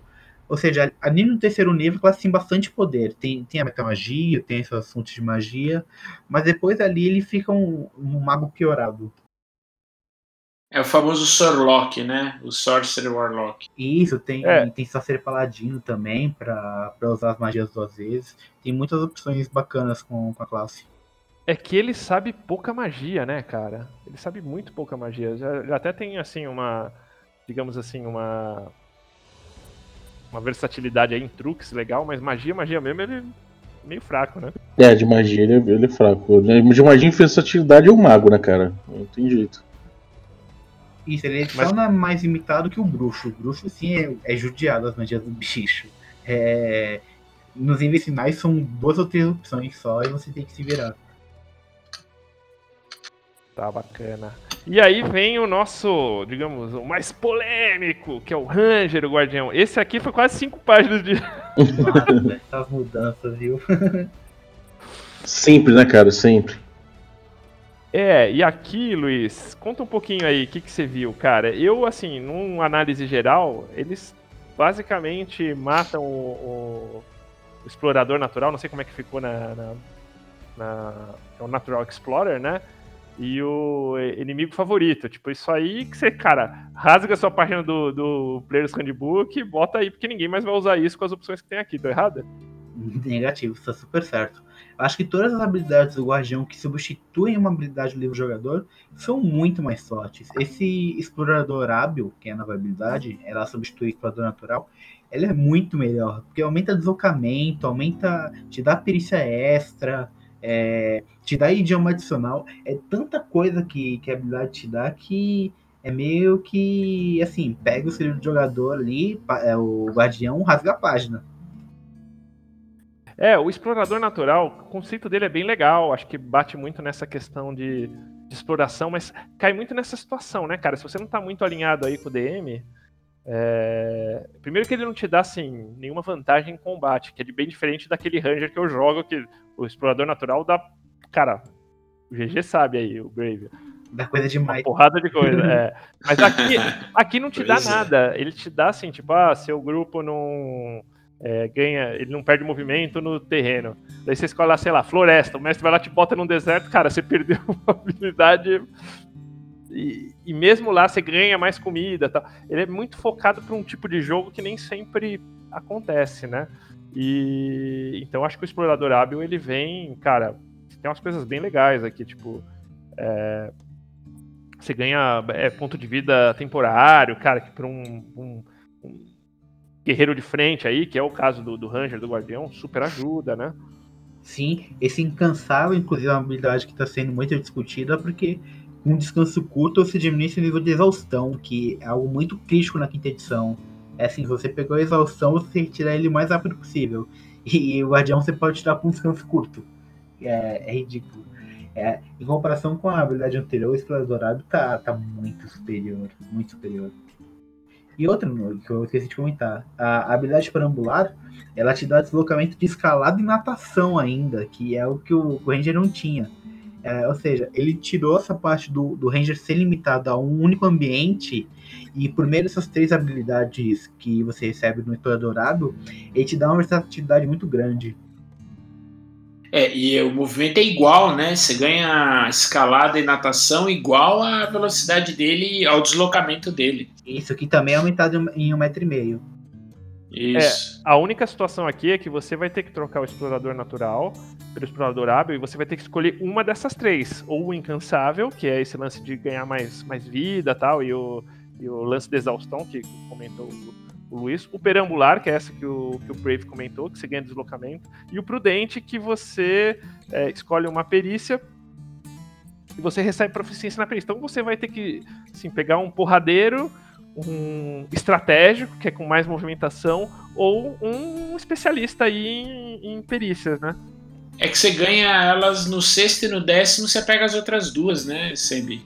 Isso, eu acho que a intenção aqui foi não permitir que as pessoas escolhessem o guardião com, com um único nível pra, de multiclasse. É, uhum, uhum. Porque pegar essas três habilidades juntas no primeiro nível é algo muito forte e, tipo, todo mundo Sim. ia pegar 19 níveis de, da sua classe principal, um nível de guardião só pra ter isso. E, é, exato. E aí você vem pro inimigo favorito, que também eu sempre tive na minha cabeça o inimigo favorito, que eu jogo lá na mesa do Brave, que é pô, você ganha, tipo, dado a mais pra bater no seu inimigo favorito, cara. O inimigo favorito do Ranger normal, que você ganha é. Basicamente, você tem é, vantagem no teste de sabedoria, de sobrevivência, para rastrear os caras. Né? Exatamente. O, essa habilidade de inimigo favorito foi muito modificada nas, nos testes que a. No testes não, desculpa. Na Onda de Arcana que foi, foi lançada depois com o Ranger revisado. O próprio Ranger que o Mike Mills está fazendo um esboço no, no programa dele também tinha alteração nessa habilidade. Era uma habilidade bem, bem ruim. É, agora não, com, com, essa, com esse adversário favorito, você não tem uma única criatura é, específica que você pode caçar. Novamente, é, é, o papo da versatilidade que a gente está falando no, no, em todo o cast. Você, uhum. você recebe muito mais, uma variedade maior de, de criaturas que você pode caçar. Não, e além disso, você. O que, que faz o adversário favorito? Te dá o Hunter's Mark free, sem você queimar o seu slot de magia. E o Hunter's Mark você ganha, tipo, vantagem para atacar o, a criatura que você escolhe, você pode escolher ela de tempos em tempos. Então é. Achei bem legal essa, essa, essa mudança. Aí. Só correção, Sam. O Hunter's Mark dá um D6 dano a mais, não dá vantagem para atacar, não. Ah, que eu, que eu, quis dizer vantagem, perdão, não é ah, é vantagem né? mecânica, é, é, uma vantagem no combate que se traduz em um ah, D6 de dano. E outra, Mas vou esse... me policiar aqui com os tênis. não. não tem problema, só pra... Errou! só, pra, só pra induzir o, o, nosso público. É, e algo legal é que o Hunter's Mark vai estar disponível desde o primeiro nível com essa alteração. O Hunter's Mark só ficava disponível quando você ganhava a habilidade de conjuração, que era no segundo nível. Então isso é muito interessante no, no primeiro nível de, de Guardião. E novamente, é, torna a classe mais viável para você pegar só um nível de, de multiclasse com ela.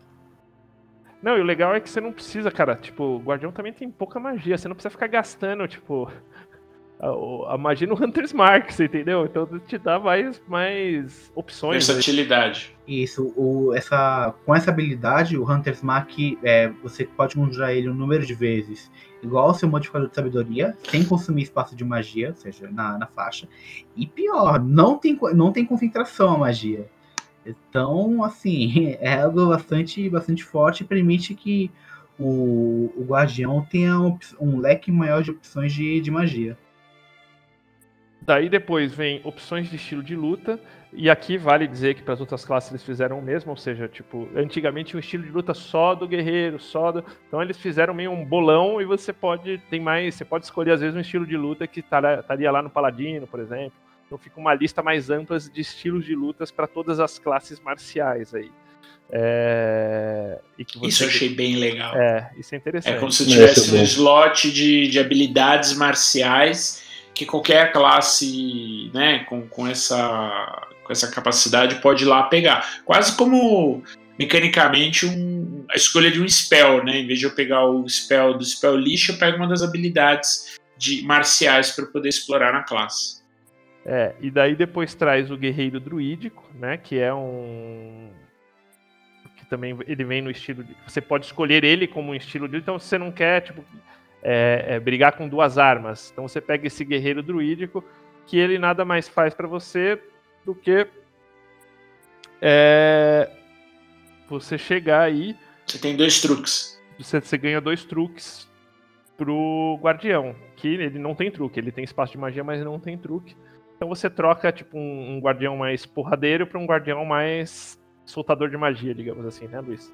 Isso. E o Druida tem muitas magias que são, são muito boas pro, pro Guardião.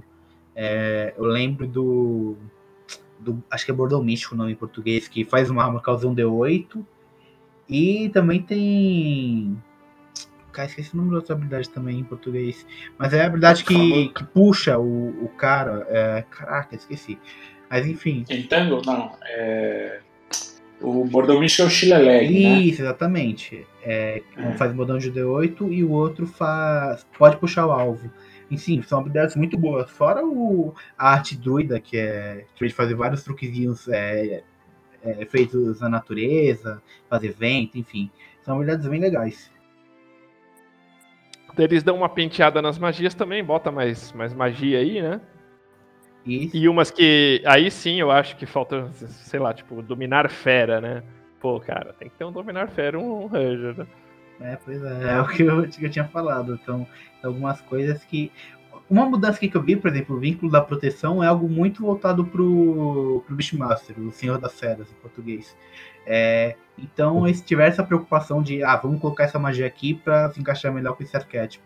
Ficou. Ficou uma lista de magias ok. Num, não tem mais de 10 magias aqui, tem umas 10 ou 15, mas são magias que são aceitáveis.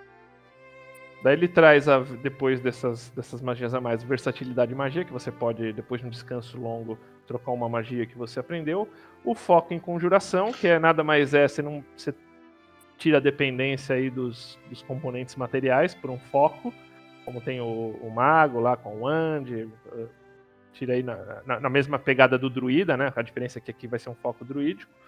É, e a consciência primitiva. Explica pra gente aí a consciência primitiva. Bom, a consciência primitiva substitui a habilidade de consciência primitiva do, do livro de jogador. E ele te. A, conforme você adquire alguns níveis da classe, você recebe quatro, sete magias. Do terceiro nível até o. até o décimo sétimo. E você pode conjurar essas magias, uma dessas sete, que estão ligadas com, com a natureza, uma vez sem consumir espaço de magia. E por que com essa habilidade tão forte? O, o Guardião ele tem uma limitação muito grande de, de magia. Aí você já pode conjurar o, o Hunter's Mark sem consumir espaço, e mais sete magias também sem consumir espaço. É, isso remove uma fraqueza muito grande da classe. Isso torna ela muito viável, enfim. Você pode pegar um. É mais viável você escolher um guardião do que um guerreiro com, com todas essas novas habilidades. Oh, e isso além das magias do Druidic Warrior, né? Da, da do guerreiro druídico. E... Você ganha dois truques. Isso, além do guerreiro druídico. É, e tudo isso, por exemplo, adversário favorito era a troca, que nem a gente falou, pelo inimigo favorito, mas opções de estilo de luta, magias de, de guardião, versatilidade de magia, foco de conjunto, tudo isso é aprimoramento, você não perde nada. No consciência primitiva, você tem que realmente. É uma substituição pelo antigo, ou seja, é outro. Passa, passa o lápis em cima e joga esse aí, né? Uhum. Isso não é uma substituição, é uma remoção, porque a consciência primitiva do, do livro jogador é, é ridículo. É um. É uma habilidade que ele tenta pegar um, o flavor do, do guardião de, de rastrear, mas ele consome espaço de magia, que era algo bastante limitado com o range do livro jogador. Enfim, valia mais a pena você ter um paladino para fazer esse trabalho. É, e daí a mesma coisa com desaparecer que substitui o subir de vista, né? Que é a mesma coisa escrito de uma, de uma outra forma para não falar, estamos, tipo, passa o lápis em cima e usa isso aqui. Isso é outra remoção. O sumir de vista você tinha que ficar um minuto se camuflando para perceber a, ficar furtivo, enfim, quase indetectável. E desaparecer você usa bônus e fica invisível. Não tem muito o que falar. Magicamente. Magicamente. é, é uma habilidade muito superior. Daí você tem a troca da fera companheira, opções de fera companheira, né? É, que aprimora. E esse é um, uma polêmica. Conta pra gente aí o que que. Como, como vai funcionar. Isso, essa já é uma habilidade mais crítica, é uma, uma mudança que, entre todas, a pior, na minha opinião. É, sim, o, o Senhor das Feras, com o contador do Beastmaster, precisava de mais carinho, precisava receber habilidades melhores, mas de todas as formas que tinham para aprimorar a classe, eles escolheram a mais burra. Por que eu digo isso? Um, um, grande. Uma parte positiva desse, desse guardião, o Senhor das Feras, era você ter a versatilidade de criaturas. Você tinha um leque de 30 ou 40 criaturas nas quais valiam a pena você é, ter ali ao seu lado, ter como companheiro. Esse, essas opções de fera companheira, o que, que, o que, que ela faz? Ela adiciona duas novas feras, a besta do ar e a besta da terra. Só que a diferença é que você pode controlá-las com ação bônus, em vez de você usar ação. Entretanto, as antigas feras continuam com a mesma limitação de precisar usar sua ação, de, de compartilhar sua economia de ações. Ou seja, as, as outras continuam ruins, com a economia prejudicada, e essas, só essas, possui uma economia que já vai aparecer no artífice de comandar a criatura com ação bônus. Ou seja, é, é algo muito ruim porque te limita muito. É, em vez de você ter um leque de 40 bestas, você vai ter um leque de duas. Porque não vai valer a pena escolher as demais. Agora sim, tipo, na, na parte narrativa, o que, que é uma besta do ar? Que bicho é? É uma besta que pode ter a, a forma que que ela quiser, enfim, ela, ela se assemelha a, a você, enfim, puxa um pouco do, dos seus sentimentos, e é uma criatura primitiva, enfim, quando nasceu o, o mundo, ela já estava lá. É, é mais ou menos esse o, o flavor. O, o guardião, por ter essa, essa, esse vínculo com a natureza, essas bestas procuram ele para se tornar um companheiro. Mas não dá uma descrição dela, né? Tipo, só bota a fichinha dela aqui. Isso, fala só que elas mudam de forma para alinhar-se ao espírito do, do guardião, mas não dá uma descrição. Eu acho que nem tem que ter é, descrição, para falar a verdade, porque seria algo muito limitante. Agora, uma, uma dúvida. Elas funcionam independentes do. Digamos assim, do da, da ação. Você não precisa gastar ação para acionar elas. Elas funcionam já naquela novo conceito de tipo que faz parte do grupo, né? Isso, você precisa de uma ação bônus para comandá-las. Ou seja, o, as outras criaturas que estão no livro dos monstros precisam da ação e essas precisam da ação bônus. É uma vantagem muito muito gritante para essas duas feras. É, que é, assim, torna viável, torna assim, eles podiam, é, na verdade, remover o Fera Companheira e, e, e como fizeram com outras habilidades, e trazer para os outros bichos também a questão da ação bônus, né? Uhum. Então, mas qual que é o problema? Isso teria que ser feito por meio de uma errata. É, você falar, não, agora a, as feras do Senhor das Feras é, é, são controladas por meio de uma ação bônus, durante uma ação. Eu acho que a Wizards não quer fazer isso. Não quer criar uma nova errata só pra só para essa mudança, vai deixar muito na cara de putz, erramos e erramos feio, então vamos, vamos alterar isso. É, então eles decidiram criar duas feras só para ter essa mudança. Mas daí você só vai usar elas, não vai usar as outras, né? Exatamente. Acabou, né? Você, em vez de aumentar o leque, você limita o leque. Fechou. Então aí eu acho que né, o, o Senhor das Feras ainda não me atrai, mas o restante do Ranger me me pareceu bem legal. É, ele vai se tornar uma opção mais viável, mas nada que, assim, ele vai se tornar o melhor guardião de, de todos que, que existem. Vai ser só. Vai ficar um pouco melhor. Não, mas achei que ele tá no jogo, ele tem tipo uma parte narrativa mais interessante, também achei, achei interessante. Não, é, é. Vou, vou considerar trocar o meu Ranger Olha só, hein? Caramba. Daí vem o Guerreiro, cara. O Guerreiro, conta pra gente aí dele, Luiz. Cara, o que ela ser um guerreiro foi algo esquisitíssimo. O guerreiro já é uma das classes mais, mais sólidas do jogo. Ele não precisava de, de alteração. Então, ele recebe um novo estilo de luta, que é a, a técnica superior.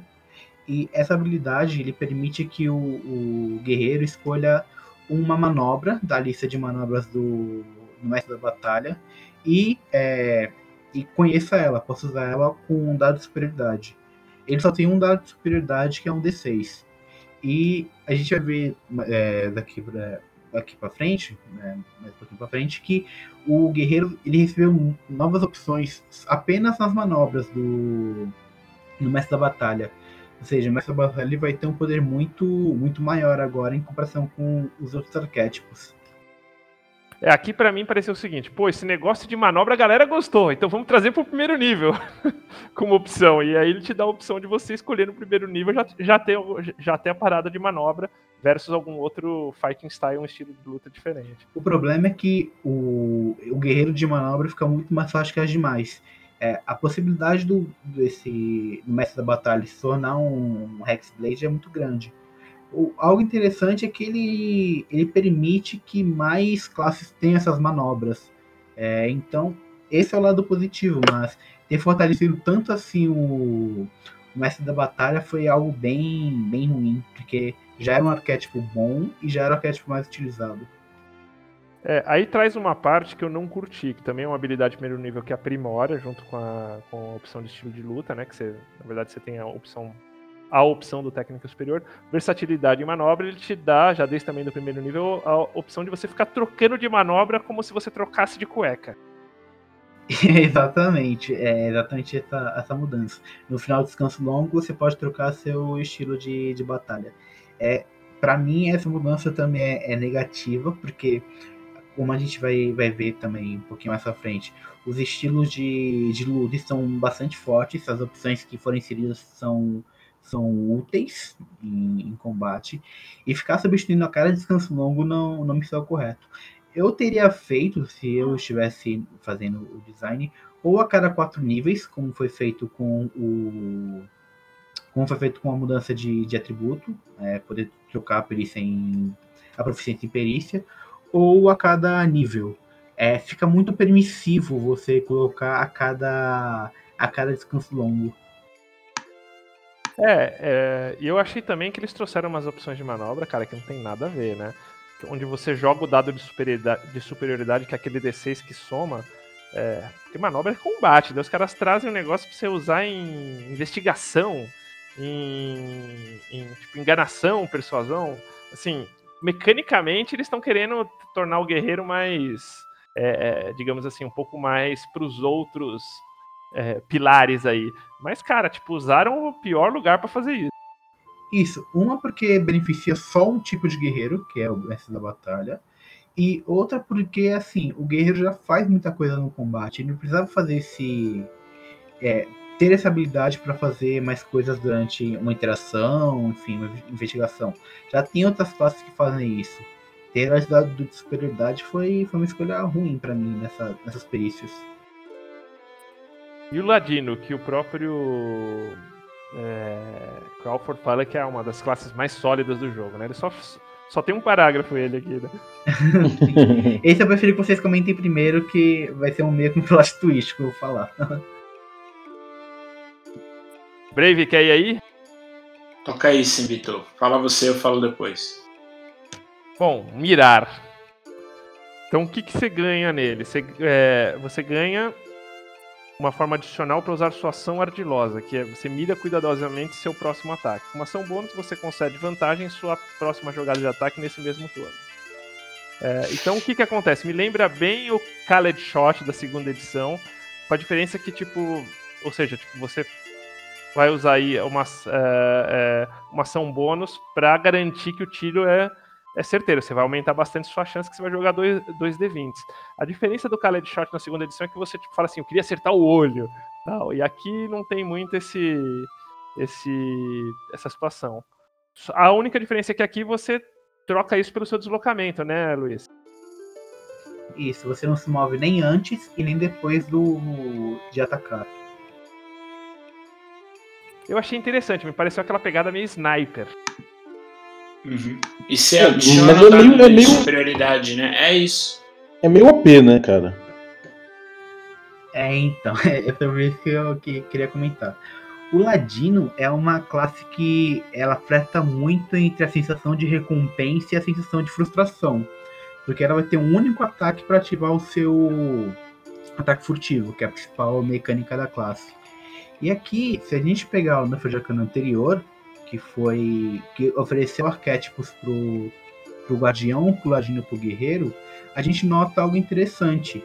É, uma das habilidades do, da, desse arquétipo de ladino, ele permite que você, assim que usar a ação ardilosa, você realize um ataque à distância. E, ou seja, é uma segunda chance pro, pro ladino acertar. E essas duas mudanças, tanto essa ação ardilosa mirar, quanto a mudança para aquele arquétipo lançado, revivido, eles afetam apenas o, o ladino que combate a distância. E nisso a gente pode sair da teoria e passar para uma conclusão. O ladino que combate distância é problemático, tem um problema. É, o que, que a Wizards deve ter chegado à conclusão por meio das suas pesquisas? Um, o, a sensação de frustração é maior do que a sensação de recompensa, porque o ladino ele tem que ser bem sucedido em duas jogadas: um se esconder e dois atacar. Ou seja, é, a chance dele ser bem sucedido é pequena. É dois. O ladino só fica forte quando ele recebe. quando ele faz multiclasse. Como por exemplo, pegar o, o estilo de combate arquearia. Do, que é um arquétipo do guerreiro e do. Um arquétipo não. O estilo de luta do guerreiro e do guardião. Que dá mais vezes jogada de ataque à distância. E. enfim. E três, ele dá mais autonomia para a classe. É, o, Ladino ele é muito dependente de ter alguém que acione o ataque furtivo. É, com essa mecânica, ele consegue acionar sozinho. Basta ele ficar parado, ele vai ter vantagem no ataque e com isso ele aciona o ataque furtivo.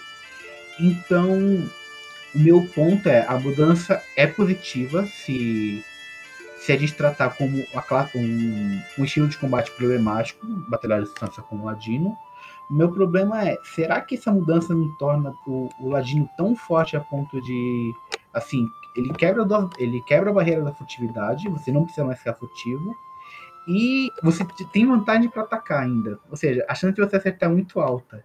Você quebra muitas barreiras de que o Ladino possuía. Então, é que. Você sabe o que eu acho, por exemplo? Tipo. É, isso já um pouco acontecia no Ladino pequenino, porque no segundo nível você ganhava ação ardilosa com o Ladino pequenino, e o pequenino ele pode se esconder em criaturas maior que ele, ou seja, você pode se esconder atrás do seu do seu companheiro. Então você se escondia atrás do seu companheiro e atacava com vantagem do mesmo jeito. O que eu acho que eles fizeram aqui foi assim, tipo, olha, isso acontecia no Halfling? Beleza. É, é um atalho para você fazer no seu humano, mas ele um pouco mata essa habilidade do, do pequenino, porque ainda você tinha uma chance muito pequena, eu acho, de você, é, é, é num teste de contestação, perder ali no, é, na, na, habilidade de se esconder. E ele traz isso, sei lá, para as criaturas de tamanho normal que não tem como se esconder atrás dos iguais. É, então, e esse o, o, pequenino, ele tem essa habilidade para se ocultar em criatura menor, mas ainda assim ele tem que fazer duas jogadas. Ele tem que ficar, ser bem sucedido no teste de furtividade e acertar um ataque que, ok, vai ter vantagem. Nesse caso, não, você não precisa mais ficar furtivo, você não tem mais essa preocupação. Você só faz a jogada com vantagem e a chance de acertar é maior. É, eles devem ter visto que é mais frustrante jogar com o, o Ladino à distância. Porque o corpo a corpo, você vai ter dois ataques. Você vai usar o, uhum. o combater com duas armas, então a chance de você conseguir aplicar o ataque furtivo é maior. É, não, é, é, o, o, que eu acho que o pior disso é você matar, tipo, essa questão do, do ladrão pequenino, que era, meu, uma característica bem específica do ladrão pequenino. Você mata essa vantagem dele aí, né? Faz muito mais sentido você ficar se escondendo atrás do seu amigo. Então, a questão é que não mata só o pequenino, ele mata esconder-se. Você não precisa mais se esconder. Não sim, tem motivo para se esconder. É só você sim, é que... isso e, enfim, ter vantagem.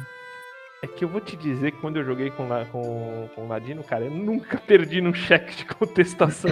Existe a chance, mas é pouca. Porque você, você acaba otimizando seu personagem para ser forte ali. É, você já tem esses bônus todos, né, cara? É. Então, pra ficar é, mas... furtivo, sim, pra atacar, não.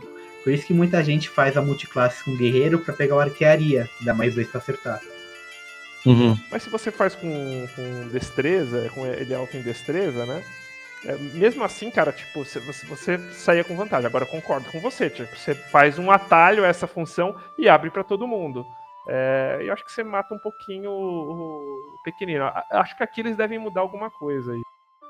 É, cara, realmente o diferencial era, era, era, bem, era bem marcante, né? Esse diferencial você se esconder atrás do, do, do aliado e sair batendo sempre, né?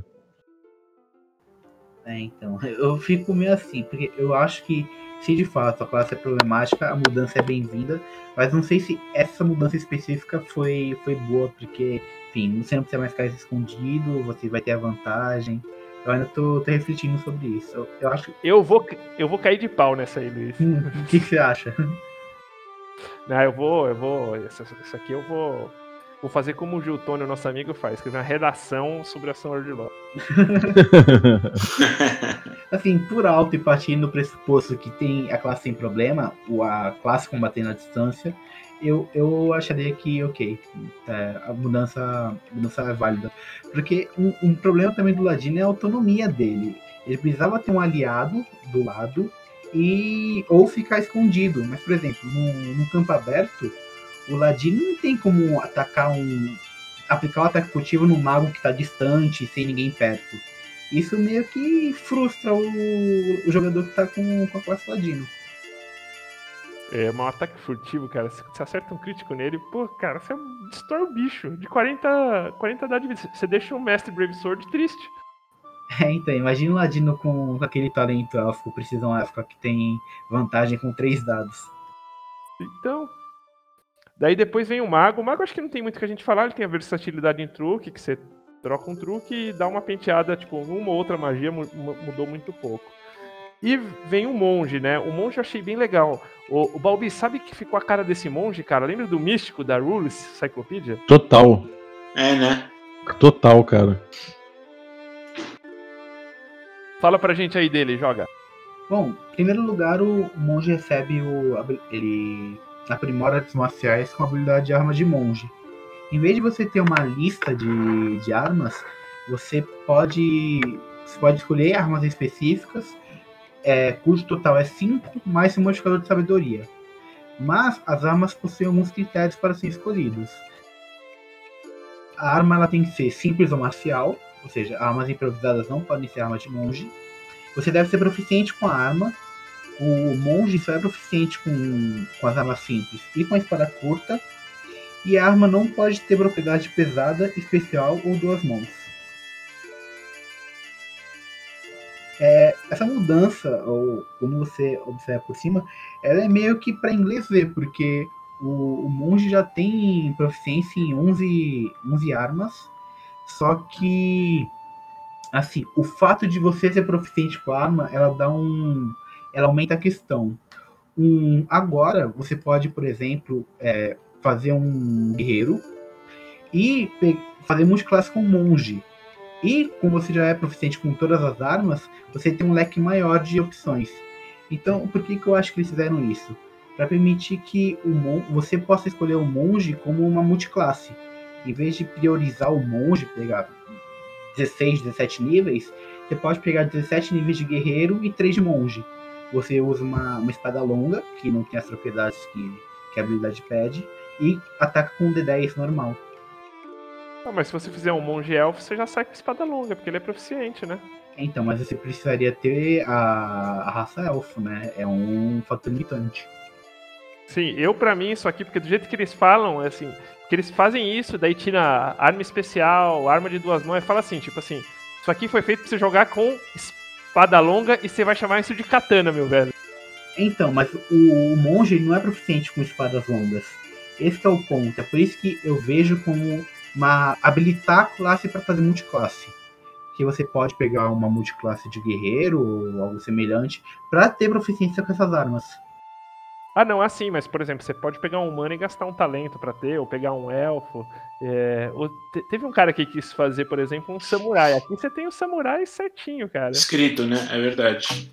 Sim, esse é o ponto. Não precisa ser multiclasse é, falando, mas pode ser, por exemplo, como você falou, um talento, uma habilidade racial. É, mas dá mais versatilidade pro, pro monge, isso que é importante.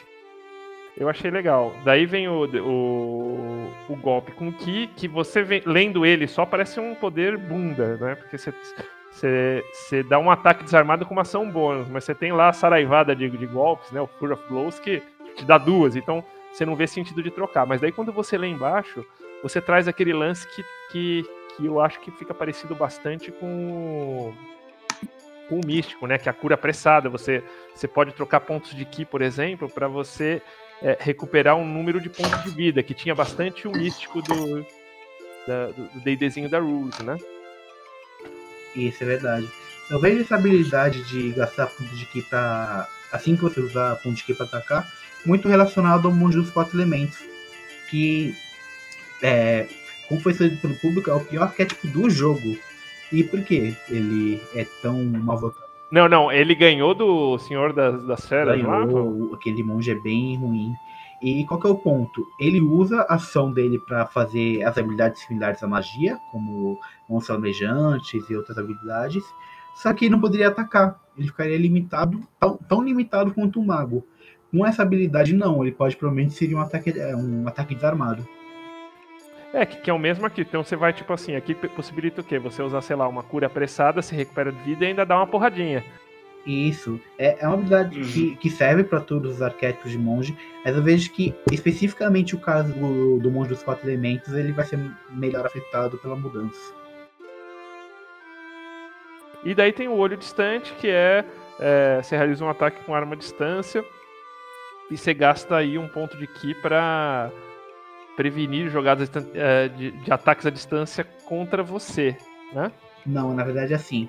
O, quando você ataca com arma à distância, você tem um limite. Você tem o, o limite comum e a distância máxima. Quando a, a distância ultrapassa o a, a, limite comum, você ataca com desvantagem. Esse olho distante remove a desvantagem no ataque. Ah, tá. Você gasta um ki e faz o ataque normal. Isso. Portanto, que não ultrapassa a distância máxima do ataque. Sim. Ah, agora peguei. peguei. E daí depois vem o nosso Paladino, que também é, tem aquela tem aquele buffet de fighting style que a gente comentou, que nem todas as outras é, os, os, outros marciais, né? Também tudo aprimorando. Do monge, tudo aprimora também, nada troca, tudo é coisa que vai somando, né? Tem o Guerreiro Abençoado, fala pra gente um pouquinho dele aí. O Guerreiro Abençoado é a mesma coisa que o Guerreiro Druídico, só que em vez de ser a lista de magia de druida, é a lista de magia de clérigo. Então, o seu paladino pode aprender dois truques da lista de magia de clérigo. É, você conta com uma magia de paladino para você e você usa carisma para conjurá-las. É, é, bem legal e você também pode trocar o truque conforme você adquire o um nível. Se você receber um nível no, de paladino, você pode trocar um dos truques. Ou seja, você deixa de ter um fighting style para ser um paladino mais clérigo. Isso, um paladino com mais capacidade de conjurar magias. Daí na lista de magias trouxeram algumas magias de clérigo para ele, né? É, aumentou um pouquinho a listinha, como foi feito. E tem aí o canalizar divindade, né? Que esse eu achei interessante. É, no caso do Paladino, como ele possui espaços de magias limitados, ele só chega até o quinto nível, é, é mais interessante a mudança. É a mesma coisa do clérigo. Você usa o seu canalizar divindade para recuperar um espaço de magia de primeiro nível, já utilizado. É, enfim, o, Paladino tem magia de primeiro nível até o nível 4 só no quinto nível ele vai pegar uma magia de segundo nível. Então é uma mudança mais interessante. É, aqui ele tem, digamos assim, uma, uma vida útil melhor, né? E, finalizando, fala pra gente os estilos de lutas aí que você que, que, que comenta aqui. As opções, né? A versatilidade marcial que a gente já, já, já comentou, essas opções de estilo de luta. Isso, vamos lá. É, primeiro, o, o, a habilidade de combate desarmado, estilo de, de luta é você, o seu ataque desarmado passa a ser um, um D6 em vez de ser apenas um de dano mais modificador de força. Você vai usar ataque desarmado, um D6 mais modificador de força. E se você atacar com suas duas mãos livres, o seu D6 torna-se um D8. Qual que é o sentido disso? Um, um guerreiro ou um paladino, um guardião, as classes têm de luta, não usar um escudo. Você abre um outro escudo para causar, um, em vez de um D6, um D8.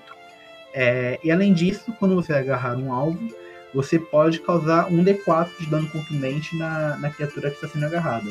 A cada, a cada é, sempre que você acertar um ataque na criatura, e ela estiver agarrada ainda, você causa esse um D4 de novo. Eu não acho. Acho que o sentido disso é que os caras leram o Tormenta e pegaram aquela classe de cara que, que ataca lutador, manja? Ah. É, pode ser também. No Pathfinder também tem um Brawler, né? Tinha um é, Brawler na revisão. Copiaram o Tormenta aqui. é porque um ataque desarmado, Boa. ele não necessariamente precisa ser com as mãos. Você pode fazer com o pé, com a cabeça, enfim. Por isso que eu acho que ele ter especificado tem que ser com as duas mãos livres tem muita relação com o escudo. Mas pode ser também instrução de tormenta, por que não, né? Daí vem o combater com armas de arremesso, né? Isso o, você pode sacar uma arma que possui propriedade de arremesso para atacar com ela. E além disso, se você acertar, você causa mais um de dano. A, a questão de interação de objetos sempre foi um ponto bastante, bastante complicado no jogo, porque você só podia é, sacar ou arremessar uma arma. Você pode sacar uma, uma arma adicional é, de arremesso, não gastar sua interação com o objeto com isso, é uma mudança bastante, bastante interessante. Mas não sei se é positivo limitar isso a só a só classes que possuem estilo de luta. É, cara, é. mexer na, na, economia de ações assim dessa forma é sempre uma, uma coisa um pouco arriscada até, né? Isso. No caso do Ladino, até tinha comentado na, no cast passado que era complicado você permitir com a mesma ação bônus atacar. Vendo esse documento já faz um pouco mais de sentido. Eles viram que, ó, tá com um problema o Ladino que ataca a distância. Nesse caso, eu não, não sei se de fato vale a pena fazer essa mudança. Mas aqui deixa eu entender, você ganha um ataque a mais, é isso? Não, você. É, quando você é, vai usar uma arma de arremesso, antes você saca ela e ataca. Só que você gasta uma, uma interação com o objeto para isso. Nesse caso, não, você não usa sua interação com o objeto ao sacar uma arma com a propriedade de arremesso. Você, você saca e ataca no, como parte do ataque, entendeu? Mas essa interação com o objeto era uma ação, sacar? Não, era livre, mas o segundo objeto, aí você tinha que consumir sua ação. Uhum. Ah, entendi. Aqui dá pra você atacar com, com as, com, as, duas mãos, então, digamos. É, não. É, você não usa essa interação do objeto pra sacar arma. É basicamente isso. É sacar arma que vai ser atacada. É isso. É, e você ganha um bônus para jogar, né? E a interceptação é aquela. Isso já existia já em algumas habilidades, acho que do Paladino, né? Isso, é estilo de combate e defesa, se não estou enganado. Eu não me lembro agora qual é o certo, mas você usa sua reação quando um, aliado é atingido a um metro e meio de você, e você reduz o, o dano dele em um D10 mais sua proficiência. É, você precisa usar um escudo, uma arma simples para mudança, e não tem, não tem nenhum gasto de habilidade. Portanto que você tem essa reação, você pode usar. Lembrando que essas opções de estilo de luta elas estão disponíveis para o guardião, para o guerreiro e para o paladino, tá? Então elas valem para eles. Exatamente. E no final, o lutar às cegas, que é o Use the Force Luke. Exatamente, é fazendo uma, uma relação com as edições anteriores. É, se você não vê uma criatura, você você não é, você descarta a desvantagem que você teria, você ataca normalmente. No caso da, da 3.5, é, você tinha uma penalidade atacar uma criatura que você não, não estivesse enxergando. E você reduziu a parte dessa penalidade. Nesse caso, você remover a desvantagem, eu, eu sinceramente acho que foi uma mudança, foi too much, assim, deram coisa demais pra, pra habilidade. Não, fechou. A gente fecha assim o arquivo. Uh, GG e Balbi, vocês que leram um pouquinho, tiveram aqui a explanação do, do, do Luiz também.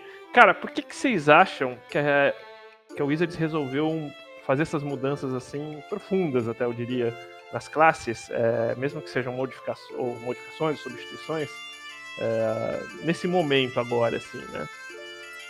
Bom, eu acho que o, a ideia é você trazer um, um grau maior de modularidade na, nas habilidades e você ter um leque maior de opções para os jogadores usarem essas habilidades. A, a, a, essa própria questão dos, dos estilos de luta, que eu achei uma ideia muito boa, é, é prova disso. Então você pode ter guerreiros com habilidades totalmente diversas, é, sem mexer na mecânica é, do fit, né, da, da, do talento que existia nas versões anteriores. Você vê que em nenhum momento aqui ele entra na questão do talento, ele entra puramente em habilidades das classes, né? Que no e aí traçando paralelos não tem como, né? Não, não, não comparar. No Pathfinder você tinha os arquétipos das classes e os arquétipos transformavam guerreiros, magos, clérigos em classes totalmente diferentes, a depender do arquétipo que você pegava. Né? Aqui você tem né, as, as subclasses mas mesmo com subclasses, é, as habilidades são meio aquele pacotinho que você pegava e vamos que vamos. Aqui não, aqui você, além da subclasse, você tem um grau de, de, de modularidade maior, né? de, de opções, de alternativas. É, além disso, eu acho que parte do, do, do, das regras, né, parte desse, desse arquivo, desse Unearthed Arcana, ele busca corrigir um pouco o, o, o, atualizar um pouco algumas, é, algumas questões é, da, iniciais né, das classes. É, isso é, é inexorável. A, a edição envelhece, novas opções chegam, e aí você tem que adequar o que estava lá atrás para ficar até competitivo né, é, com, com o que está chegando. É, então eu acho que a ideia foi essa, você tentar atualizar um pouco algumas habilidades, algumas magias que não tinham. Vocês veem que muitas das magias é, que estão agora na lista são magias que estão no, no Xanatar, no livro de Xanatar, né? E eu acho que essa é a ideia, você dá um pouco mais de modularidade. A galera já testou aí todas as, as opções que eles tinham. Se a gente for pensar em termos de livro de jogador, você teve um primeiro movimento bastante é, tímido, na minha opinião, que foi o Sword Coast Adventure Guide. Depois você teve uma mudança bem mais relevante, que foi o Xanatar. E eu acho que esse é um. Por isso que eu digo que esse é um Xanatar um pouco mais aprimorado, com um pouco mais de, de esteroide. Porque é uma, é uma mudança ainda mais, é, é, é mais relevante. Não chega, não acho que seja uma, uma nova uma revisão na edição 5.5, não acho que seja o caso. Eles têm números aí de vendas muito relevantes para chamar de revisão. é, isso daria uma. causaria um ruído enorme na, na, na, na fanbase. Mas é isso, você tem mais opções, você tem é, o Ranger com habilidades né, melhoradas, aprimoradas, algumas habilidades que eram tidas como inúteis estão sendo retrabalhadas, mas é como o Luiz coloca, eu acho que você tem que tomar um cuidado para não fazer um negócio muito over né, e, e não ter aí o problema de desbalanceamento. É, cara, eu, eu, acho que a, eu acho que a edição foi, foi passando o tempo, as pessoas foram envelhecendo junto com a edição, muita gente conheceu o D&D da quinta, então, tipo, agora eles estão podendo começar a querer dar um pouco mais de, de liberdade, né, de confiar no lado game designer das pessoas, sabe? É, acho que isso é maturidade mesmo da comunidade que eles estão atingindo, e aí não vejo por que eles não fazerem isso, começarem a experimentar, começarem a a tirar até um pouco o, essa coisa clássica de cada classe, né? Que é uma coisa que o D&D 4, o D&D 4 bem deixou um pouco de lado e a quinta edição resgatou um pouco. Então até isso eles estão podendo deixar um pouquinho de lado, misturar um pouco mais. Então acho que é, é uma coisa que é natural das edições acontecer isso, como o Sembiano mesmo falou no início do programa.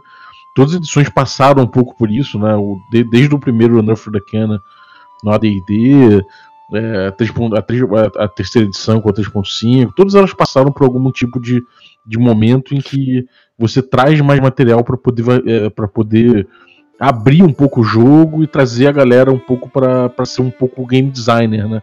Eu acho que isso marca uma, um, um ciclo realmente, é um, é um, início de um outro ciclo do D&D.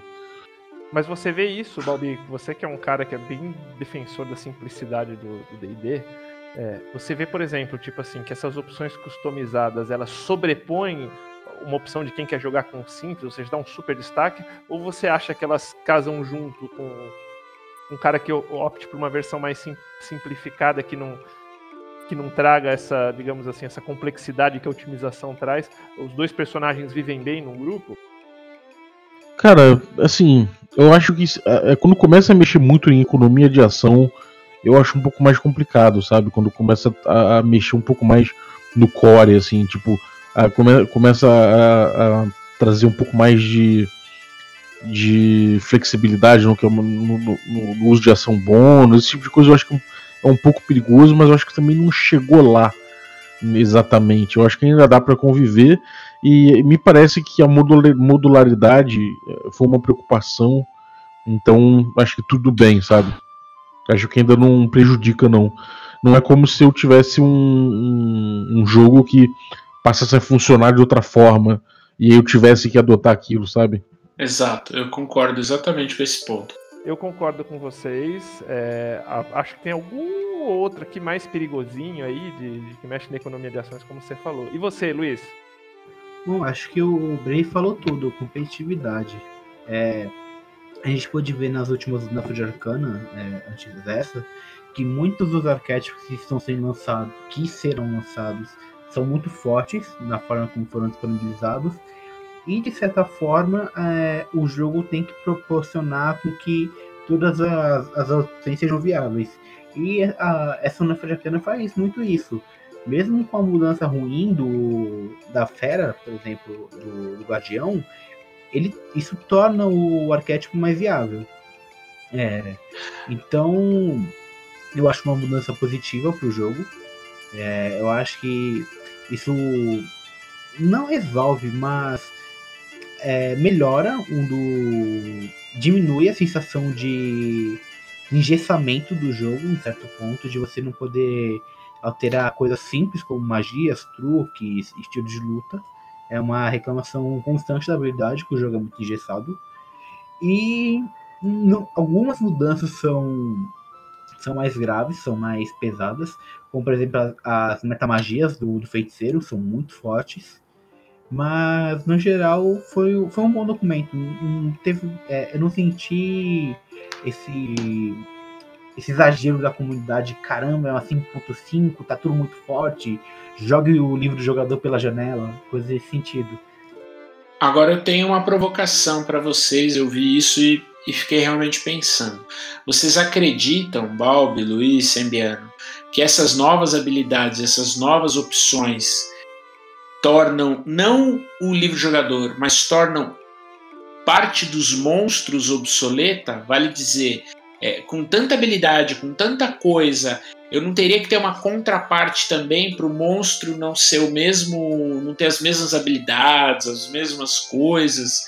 É, o que, que vocês pensam a respeito disso? Só faço um adendo, isso aconteceu com o Essentials, né? Tipo, junto com a revisão das classes veio a revisão dos monstros. Exato. Eu, pessoalmente, acho que não teve essa profundidade é, a nível, assim, para você mexer na CR. Vale dizer que a CR já é algo é, na quinta edição bem discutível, né? Mas eu acho que não, não, não, chega a ter assim um super desequilíbrio com relação aos, aos monstros, a mais do que já tem um pouco hoje em dia. É, eu também acho que não. Não é necessário fazer a mudança no, dos monstros devido a essas alterações. São, em muitos dos casos, como a gente pode, a gente comentou, a gente pode ver no documento, são mudanças sutis, não são coisas que de fato vão quebrar o jogo. É, então não tem não precisa alterar os monstros por causa dessa, dessas propostas. Agora, eu acho que abre espaço para você para você trazer certos monstros, explorando certas coisas, como por exemplo é, essa coisa do, do, do ladino de, de, se esconder e fazer o ataque à distância. Eu acho que isso, isso pede até, já que há essa possibilidade, é, essa nova, essa nova forma de encarar o assunto, acho que isso pede até monstros que ajam dessa forma também, sabe? Exatamente o meu ponto. Eu acho que essa questão de modularidade, ela também poderia servir aos, às criaturas, né? Ou seja, um suplemento com pequenas habilidades você pode, sei lá, colocar num gnoll arqueiro, num orc, né, com, com, com uma habilidade ou outra, entendeu? Para você dar esse flavorzinho bem simples em determinada criatura. É que é uma, isso é uma arte extremamente complexa, né? Como é que você dá essa habilidade sem alterar ou sem modificar o CR do bicho, por exemplo? Uhum. Que daí começa, tipo, você ter aqueles orcs capitães, manja? é, é, pois é. Não, é. já tem até, né, um pouco. Já tem esses monstros mais. Mas eu digo, de repente, uma habilidade ou outra que dê um. Exatamente nisso que o Balbi falou, que você tem uma, um contraponto a uma habilidade nova que não, que não existia até então no jogo. É, ou traz uma criatura nova, né? Que eu acho que pode ser. A linha que o, que o Balbi. Que o Balbi pode ser. É, é, nessa linha, mas também não, não, importaria de botar um orc. Um, um orc, né? Sei lá, um orc sniper. Inventa um negócio desse é. aí. Dá pra fazer. É essas, essas orc... pequenas habilidades, o legal é que você não. Você ainda aproveita o livro dos monstros, entendeu? Então, que é uma coisa que eles falaram muito nas edições, no, no início da quinta edição. Por conta do Bounded Occurrence, é, a ideia é que você use muito mais os monstros de níveis diferentes. Então, de repente, você dá um trick, uma habilidadezinha pro bicho, você não precisa de um novo bestiário, de um novo manual de monstros, entendeu? É o Orc Witzel, né? Aproveitando que você está aí no, no Rio, Gal. Mas, pois é. Eu, eu, concordo com o Balbo, essas alterações seriam muito boas pro, para os monstros. É, jogo, ser mestre na ficção, especialmente no combate com esses monstros mais casuais, gnolls, goblins, é um pé no saco. Porque você sempre fica fazendo a mesma coisa, a mesma coisa, a mesma coisa. Não tem muita variação no que você fazer. Você tá com um Goblin, ou você vai usar a Daga e atacar, ou você vai usar o Arco e atacar. Não tem muito o que você fazer. Isso torna o jogo um, um pé no saco pro mestre em, em, certas situações. É, fica, fica a dica aí. Agora, ó, respondendo rapidamente, gente. Assim, opção 1. Vocês acham que vai ser tipo o começo do fim, estilo estilo a, o Essentials foi na quarta edição? Ou vocês acham que é um estilo mais player options, que deu gás ainda maior para a segunda edição. Na verdade, na segunda edição ele estava meio caidinho, ele deu um up ali, né? Então deu mais, mais longevidade. Você acha, tipo, vocês acham que isso vai ser tipo assim um, motivo, um livro desse que sai no projeto Avalanche, um motivo para com, com essas mudanças, motivo para tipo crescer mais a quinta edição ainda? Ou vocês acham que tipo já é um sinal de uma curva descendente do, do produto? Eu acho que ainda tem muita água para rolar, cara. Eu também. Acho que isso aí vai dar mais gás ainda na edição que tá de vento em pouco. É, eu, eu acho uma positivo e acho que tem mais a cara do, do Players Options mesmo. É, é engraçado porque com, com o lançamento do Xanatar, muitas das mecânicas do, do DMG ficaram obsoletas. E ainda assim a galera não ficava falando que era 5.5, algo nesse sentido. o, tudo que o Jantar propôs pro lado do mestre foram mudanças muito positivas. Sim. Ah, bacana, cara. Acho que foi. Com isso acho que a gente fecha aqui o nosso, a nossa análise desse, desse documento polêmico. Né? E fica o recado aí que a gente vai voltar um pouquinho. A gente já deu uma explorada no lado crunch, né, Brave, Balbi e Luiz? Uhum. A, gente vai, a gente voltar um pouquinho mais nas próximas pro lado mais fluff, pro lado do lore, É isso aí. do cenário. Exatamente. né? Vamos voltar, que antes a gente fecha a nossa, nossa viagem crunch aqui, um pouquinho da Day Encyclopedia. Maravilha. Então, bom, cara, é, recadinhos aí? Algum recadinho, Sembi? Cara, eu, o recadinho é nos siga nas redes sociais, arroba Sembiano, arroba BraveSword, arro, arroba Joga D20. O Balbi tem, tem múltiplas facetas, né, na- nas redes sociais, tem o R Balbi. também cuida Ribaldo é o avatar da treta. O herói das mil faces. O R Balbi, o R Balbi é o avatar da discórdia e o regra da casa é o pacificador. Exatamente. Sigam, o regra da casa. Se você tiver estômago, considere seguir o R-Balb. é, GG, alguma coisa? Tranquilo.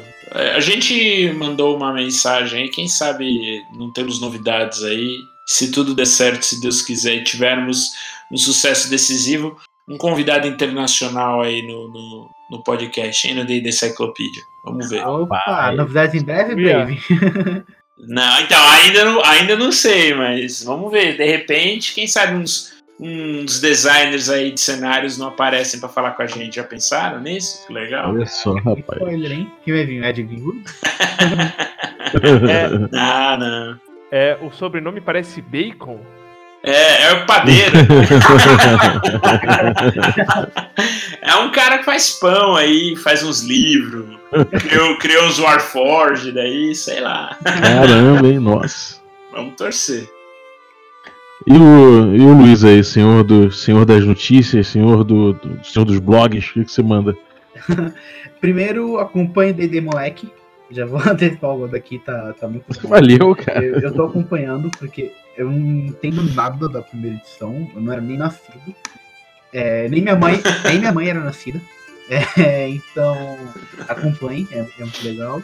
É, acompanhe o Balbi nas redes sociais, porque é, o- é o avatar da treta mesmo. É, esse cara se colocou. Só semana passada foram umas 5.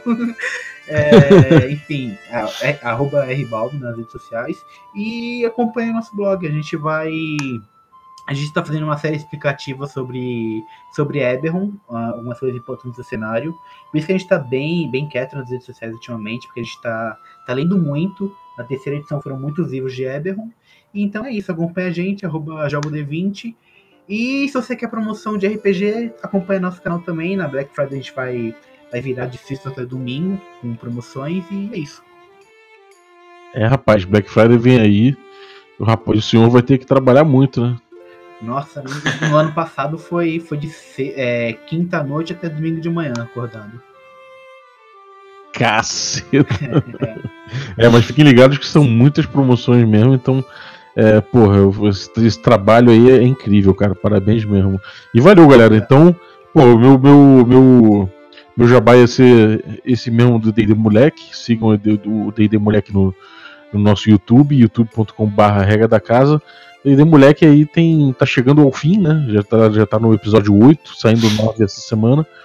Então, saiu agora, né, ontem, o episódio 9. Então, pô, sigam lá e fiquem preparados para pegar a última edição. Edição, acho que provavelmente edição 10 vai ser a última.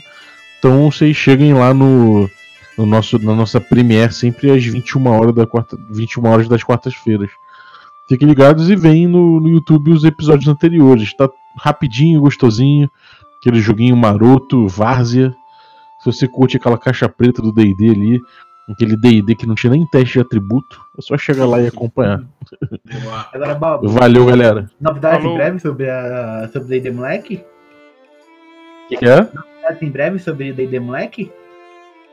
Mais coisas em breve? Tem novidades em breve sobre sobre o D&D Moleque? Ah, sim, sim. Em breve vai ter novidade aí, cara. A gente já tá, a gente já tá preparando um jeito aí de, de viabilizar a segunda temporada.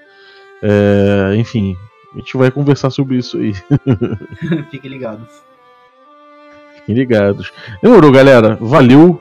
É... Fiquem conosco, amanhã tem mais. A vinhetinha de hoje ficou por conta do Corwin Gothworm, um cara aficionado por Conan e selvagerias semelhantes. Então, cara, muito obrigado aí pela vinhetinha. É, tá aí seu crédito. E Falou. você que quer contribuir também com a vinheta do Café com Dungeon, pode usar aí o número que a gente deixou no descritivo do episódio. Se você concordar em ceder sua voz pra gente, a gente concorda em sempre citar quando for usar na nossa vinheta de abertura. Então é isso aí, muito obrigado. Até a próxima. Abraço. Where the water's warm and the chemicals they flow out like poison. Where the girls have boys and the boys they've got their husbands. Meet Captain Jack. He can get you high tonight. There's Beth and Susie too. They'll share the room if the price is right. Art Deco brickwork and neon signage. Inside the nights are long and the security it's violent. Queens of